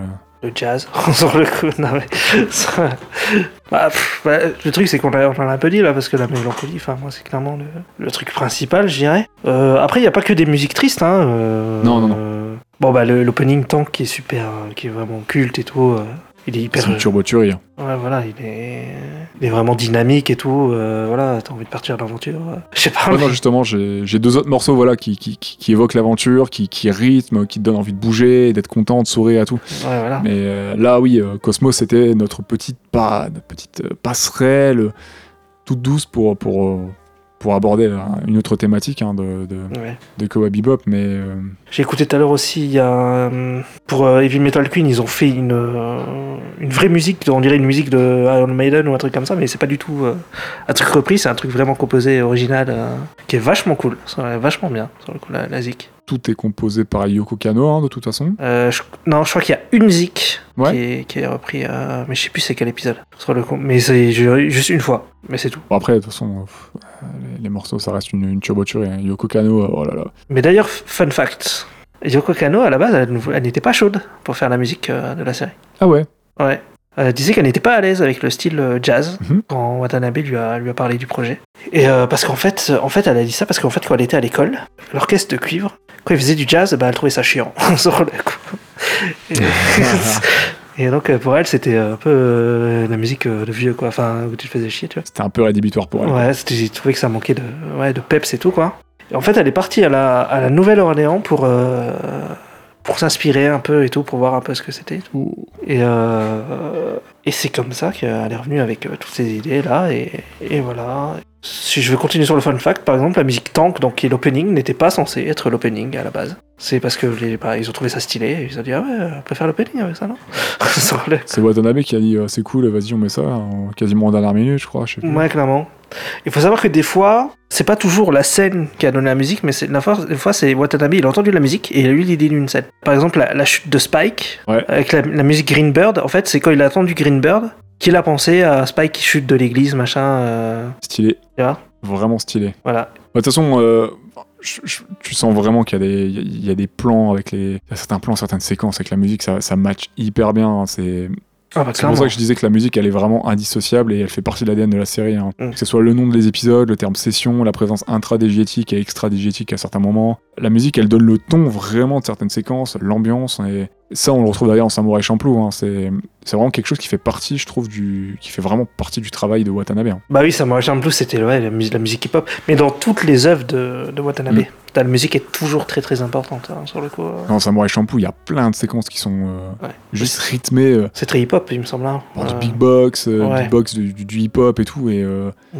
Ça, ça va rythmer le combat et euh, toute la séquence va être, euh, bah, dynamique. va être euh, quasiment ouais, ultra dynamique. Ouais. T'as quasiment un métronome qui va, qui, qui, qui va donner le tempo sur certaines séquences et bim, sûr, ça, ouais. on envoie les coups d'épée et tout. C'est trop stylé quoi. Et pour info aussi, euh, il y a une musique dans, dans Cowboy Bebop qui s'appelle ELM. Ouais. Et c'est une collaboration entre Yoko Kano et un guitariste de jazz français qui s'appelle Pierre Bensussan. D'accord. Voilà, donc Cocorico. Classe. D'ailleurs, l'opening Tank, enfin, moi je trouve que voilà, c'est- de la folie. Mm. Je le connaissais donc avant d'avoir vu la série, tout ça. Ouais, pareil, euh, ouais. Ultra classe. C'est pas sans rappeler James Bond euh, ou l'incroyable travail de Saul Bass, le célèbre artiste, euh, artiste graphique euh, américain, Ouais. qui a notamment fait les intros de Vertigo, de euh, Ah. The Man with the Golden Arm ou West Side Story. Parce que là, tu parles du visuel avec les ombres, tout ça Ouais, ouais. Mais aussi avec une, les visuels et avec une musique aussi marquante et, et impactante. Bon, il s'occupe pas de la musique, hein, mais euh, graphiquement, ça m'a vraiment fait penser à ça, quoi. Il y a un Ouais. côté, il y a un côté très très Bond, euh, mais aussi très, euh, Bah voilà, comme je disais, euh, ça fait un peu, un, peu, un peu penser au lettrage et à- aux intros à la West Side Story. euh, avec une musique omniprésente, bien sûr, West Side Story, hein, la, la comédie musicale originelle. Et, ou Vertigo, hein, qui, qui a, qui a une intro qui, qui est juste folle aussi, quoi. Ouais. Avec un, voilà, des aplats, découpage que- de persos. euh, et même Bond, hein, t'as un peu ça dans, dans, dans, dans les openings de Bond. Bah, monde, ouais, les, les génériques, ouais, t'es toujours euh, bon dans le nombre euh, et tout. Ouais, ouais, ouais, bah oui, carrément. J'y pensais pas, mais oui. Sachant que tout à l'heure, je réécoutais la BO Mm. et j'ai grillé que euh, dans un des morceaux qui s'appelle qui s'appelle Rush, il y a quelques secondes où il y a la mélodie de Bond qui est citée en fond. Ah, ah, ah, exprès. Cette petite intention qui, qui est mondiale hein, purement, qui est, qui est là disséminée dans, dans, dans- dans ce morceau, donc Rush, à un petit moment. Pour ceux, qui, ceux, ceux et celles qui écouteront, euh, qui, qui ont l'oreille. Mhm. C'est quoi, toi, ton morceau préféré? Moi, j'aime bien. euh, je ne trouvais pas le nom tout à l'heure, mais c'est Memories. J'aime bien le. Magnifique. ting, ting, ting. Enfin, je trouve que les, les premières notes, euh, ça rentre en tête direct. Et que, ouais, c'est tout de suite dans. Enfin, je sais pas, il y a tout de suite à côté, bah, ça représente bien la, série, donc dans- c'est tout de suite mélancolique, comme on disait tout à l'heure. Et, Ouais. Ça pourrait être dans un film noir, un truc comme ça. Donc je trouve que c'est plutôt. Ouais. C'est peut-être celle qui représenterait peut-être le mieux la série. Parce qu'en vrai, tant que je l'aime beaucoup, mais la série est pas aussi dynamique que ça, je trouve. Pas tout le temps, ouais. Tu vois? Elle est assez posée. Elle est assez posée. Tant que je la trouve aussi culte dans, dans le délire, ça me fait penser aux au morceaux tout aussi euh, stylés. Et moi, j'aime bien, j'aime bien un peu le jazz. Et euh, il y a des séries pour certaines que j'ai même pas vues en entière, hein, mais donc j'adore l'opening et qui est très Jay-Z aussi. Bon, ça va forcément on parlait de Lupin, donc euh, il y a le thème, euh, il y a le thème de Lupin qui arrive un peu plus tard qu'on connaît tous. hein, qu'on avait d'ailleurs utilisé dans notre premier épisode de Stop Motion. Tout premier, ouais.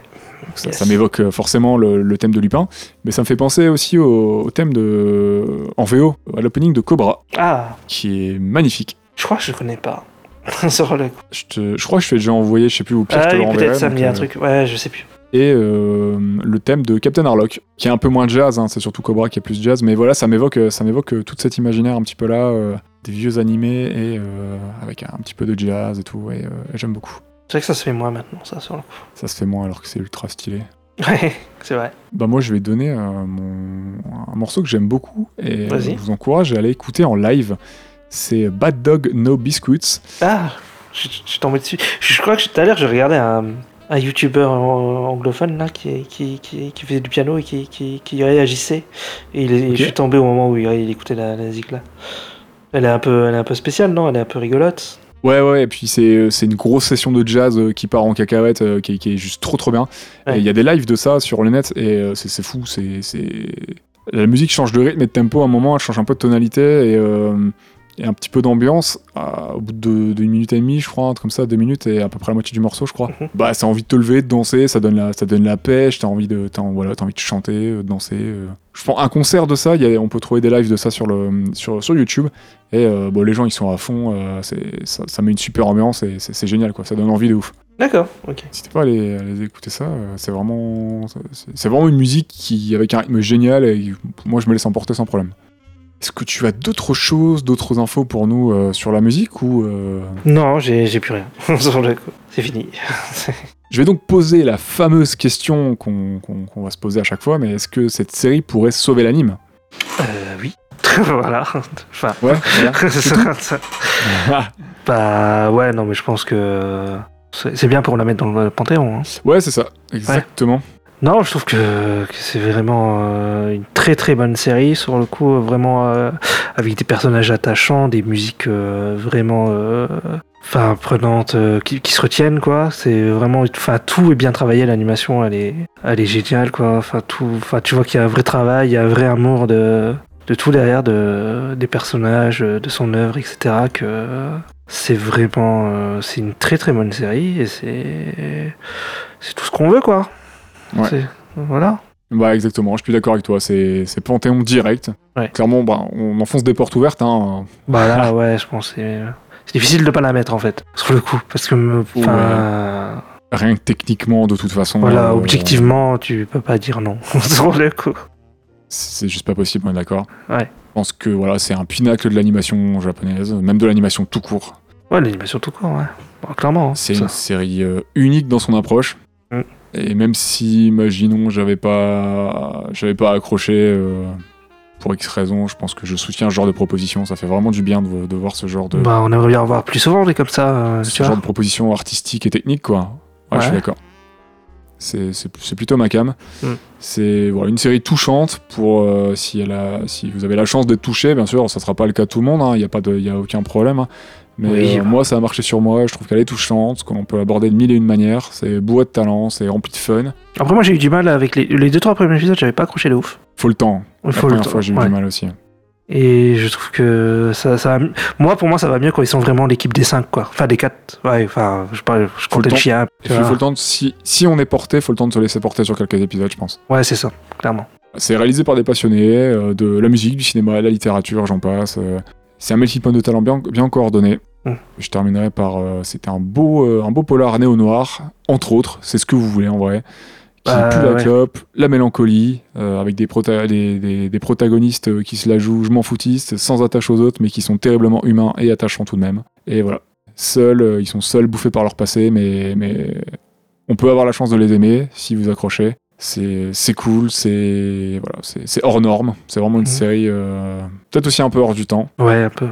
Ne mettons pas d'étiquette dessus comme, euh, comme le souhaite Watanabe à la rigueur. Bah, c'est un peu compliqué, je trouve, euh, en fait, de mettre vraiment C'est compliqué euh, aussi. te- dessus. Ouais. Parce qu'il peut dire, ouais, c'est un truc de SF, mais bon, au final. euh, Bah pas Final- que, ça peut être juste Euh, une excuse. la SF. Voilà, et au final, j'ai l'impression qu'il l'a plus pris parce que, comme on le disait au début, euh, Bandai lui a demandé de faire un truc dans l'univers euh, SF, mais lui, en fait, il a fait autre chose. tu vois. Enfin, il a fait euh, un truc, euh, ouais, polar noir, comme on disait. euh, Il s'est dit c'est ma contrainte, ma problématique, bah Voilà. ok, bon, ça sera mon fond, et puis après on va aborder autour. Ouais, c'est ça, il a plus pris ça comme un background, euh, comme un, ouais, comme un background, quoi, comme un décor, que comme vraiment les thèmes du truc. Même s'il y en a quelques-uns quand même qui sont un peu c'est thèmes sa SF. toile et il a, il a peint dessus, il a dessiné dessus, et il s'est juste dit je vais pas m'arrêter à ça, quoi, j'ai un fond bleu, on va faire un truc avec ça, quoi. Ouais, c'est ça, clairement.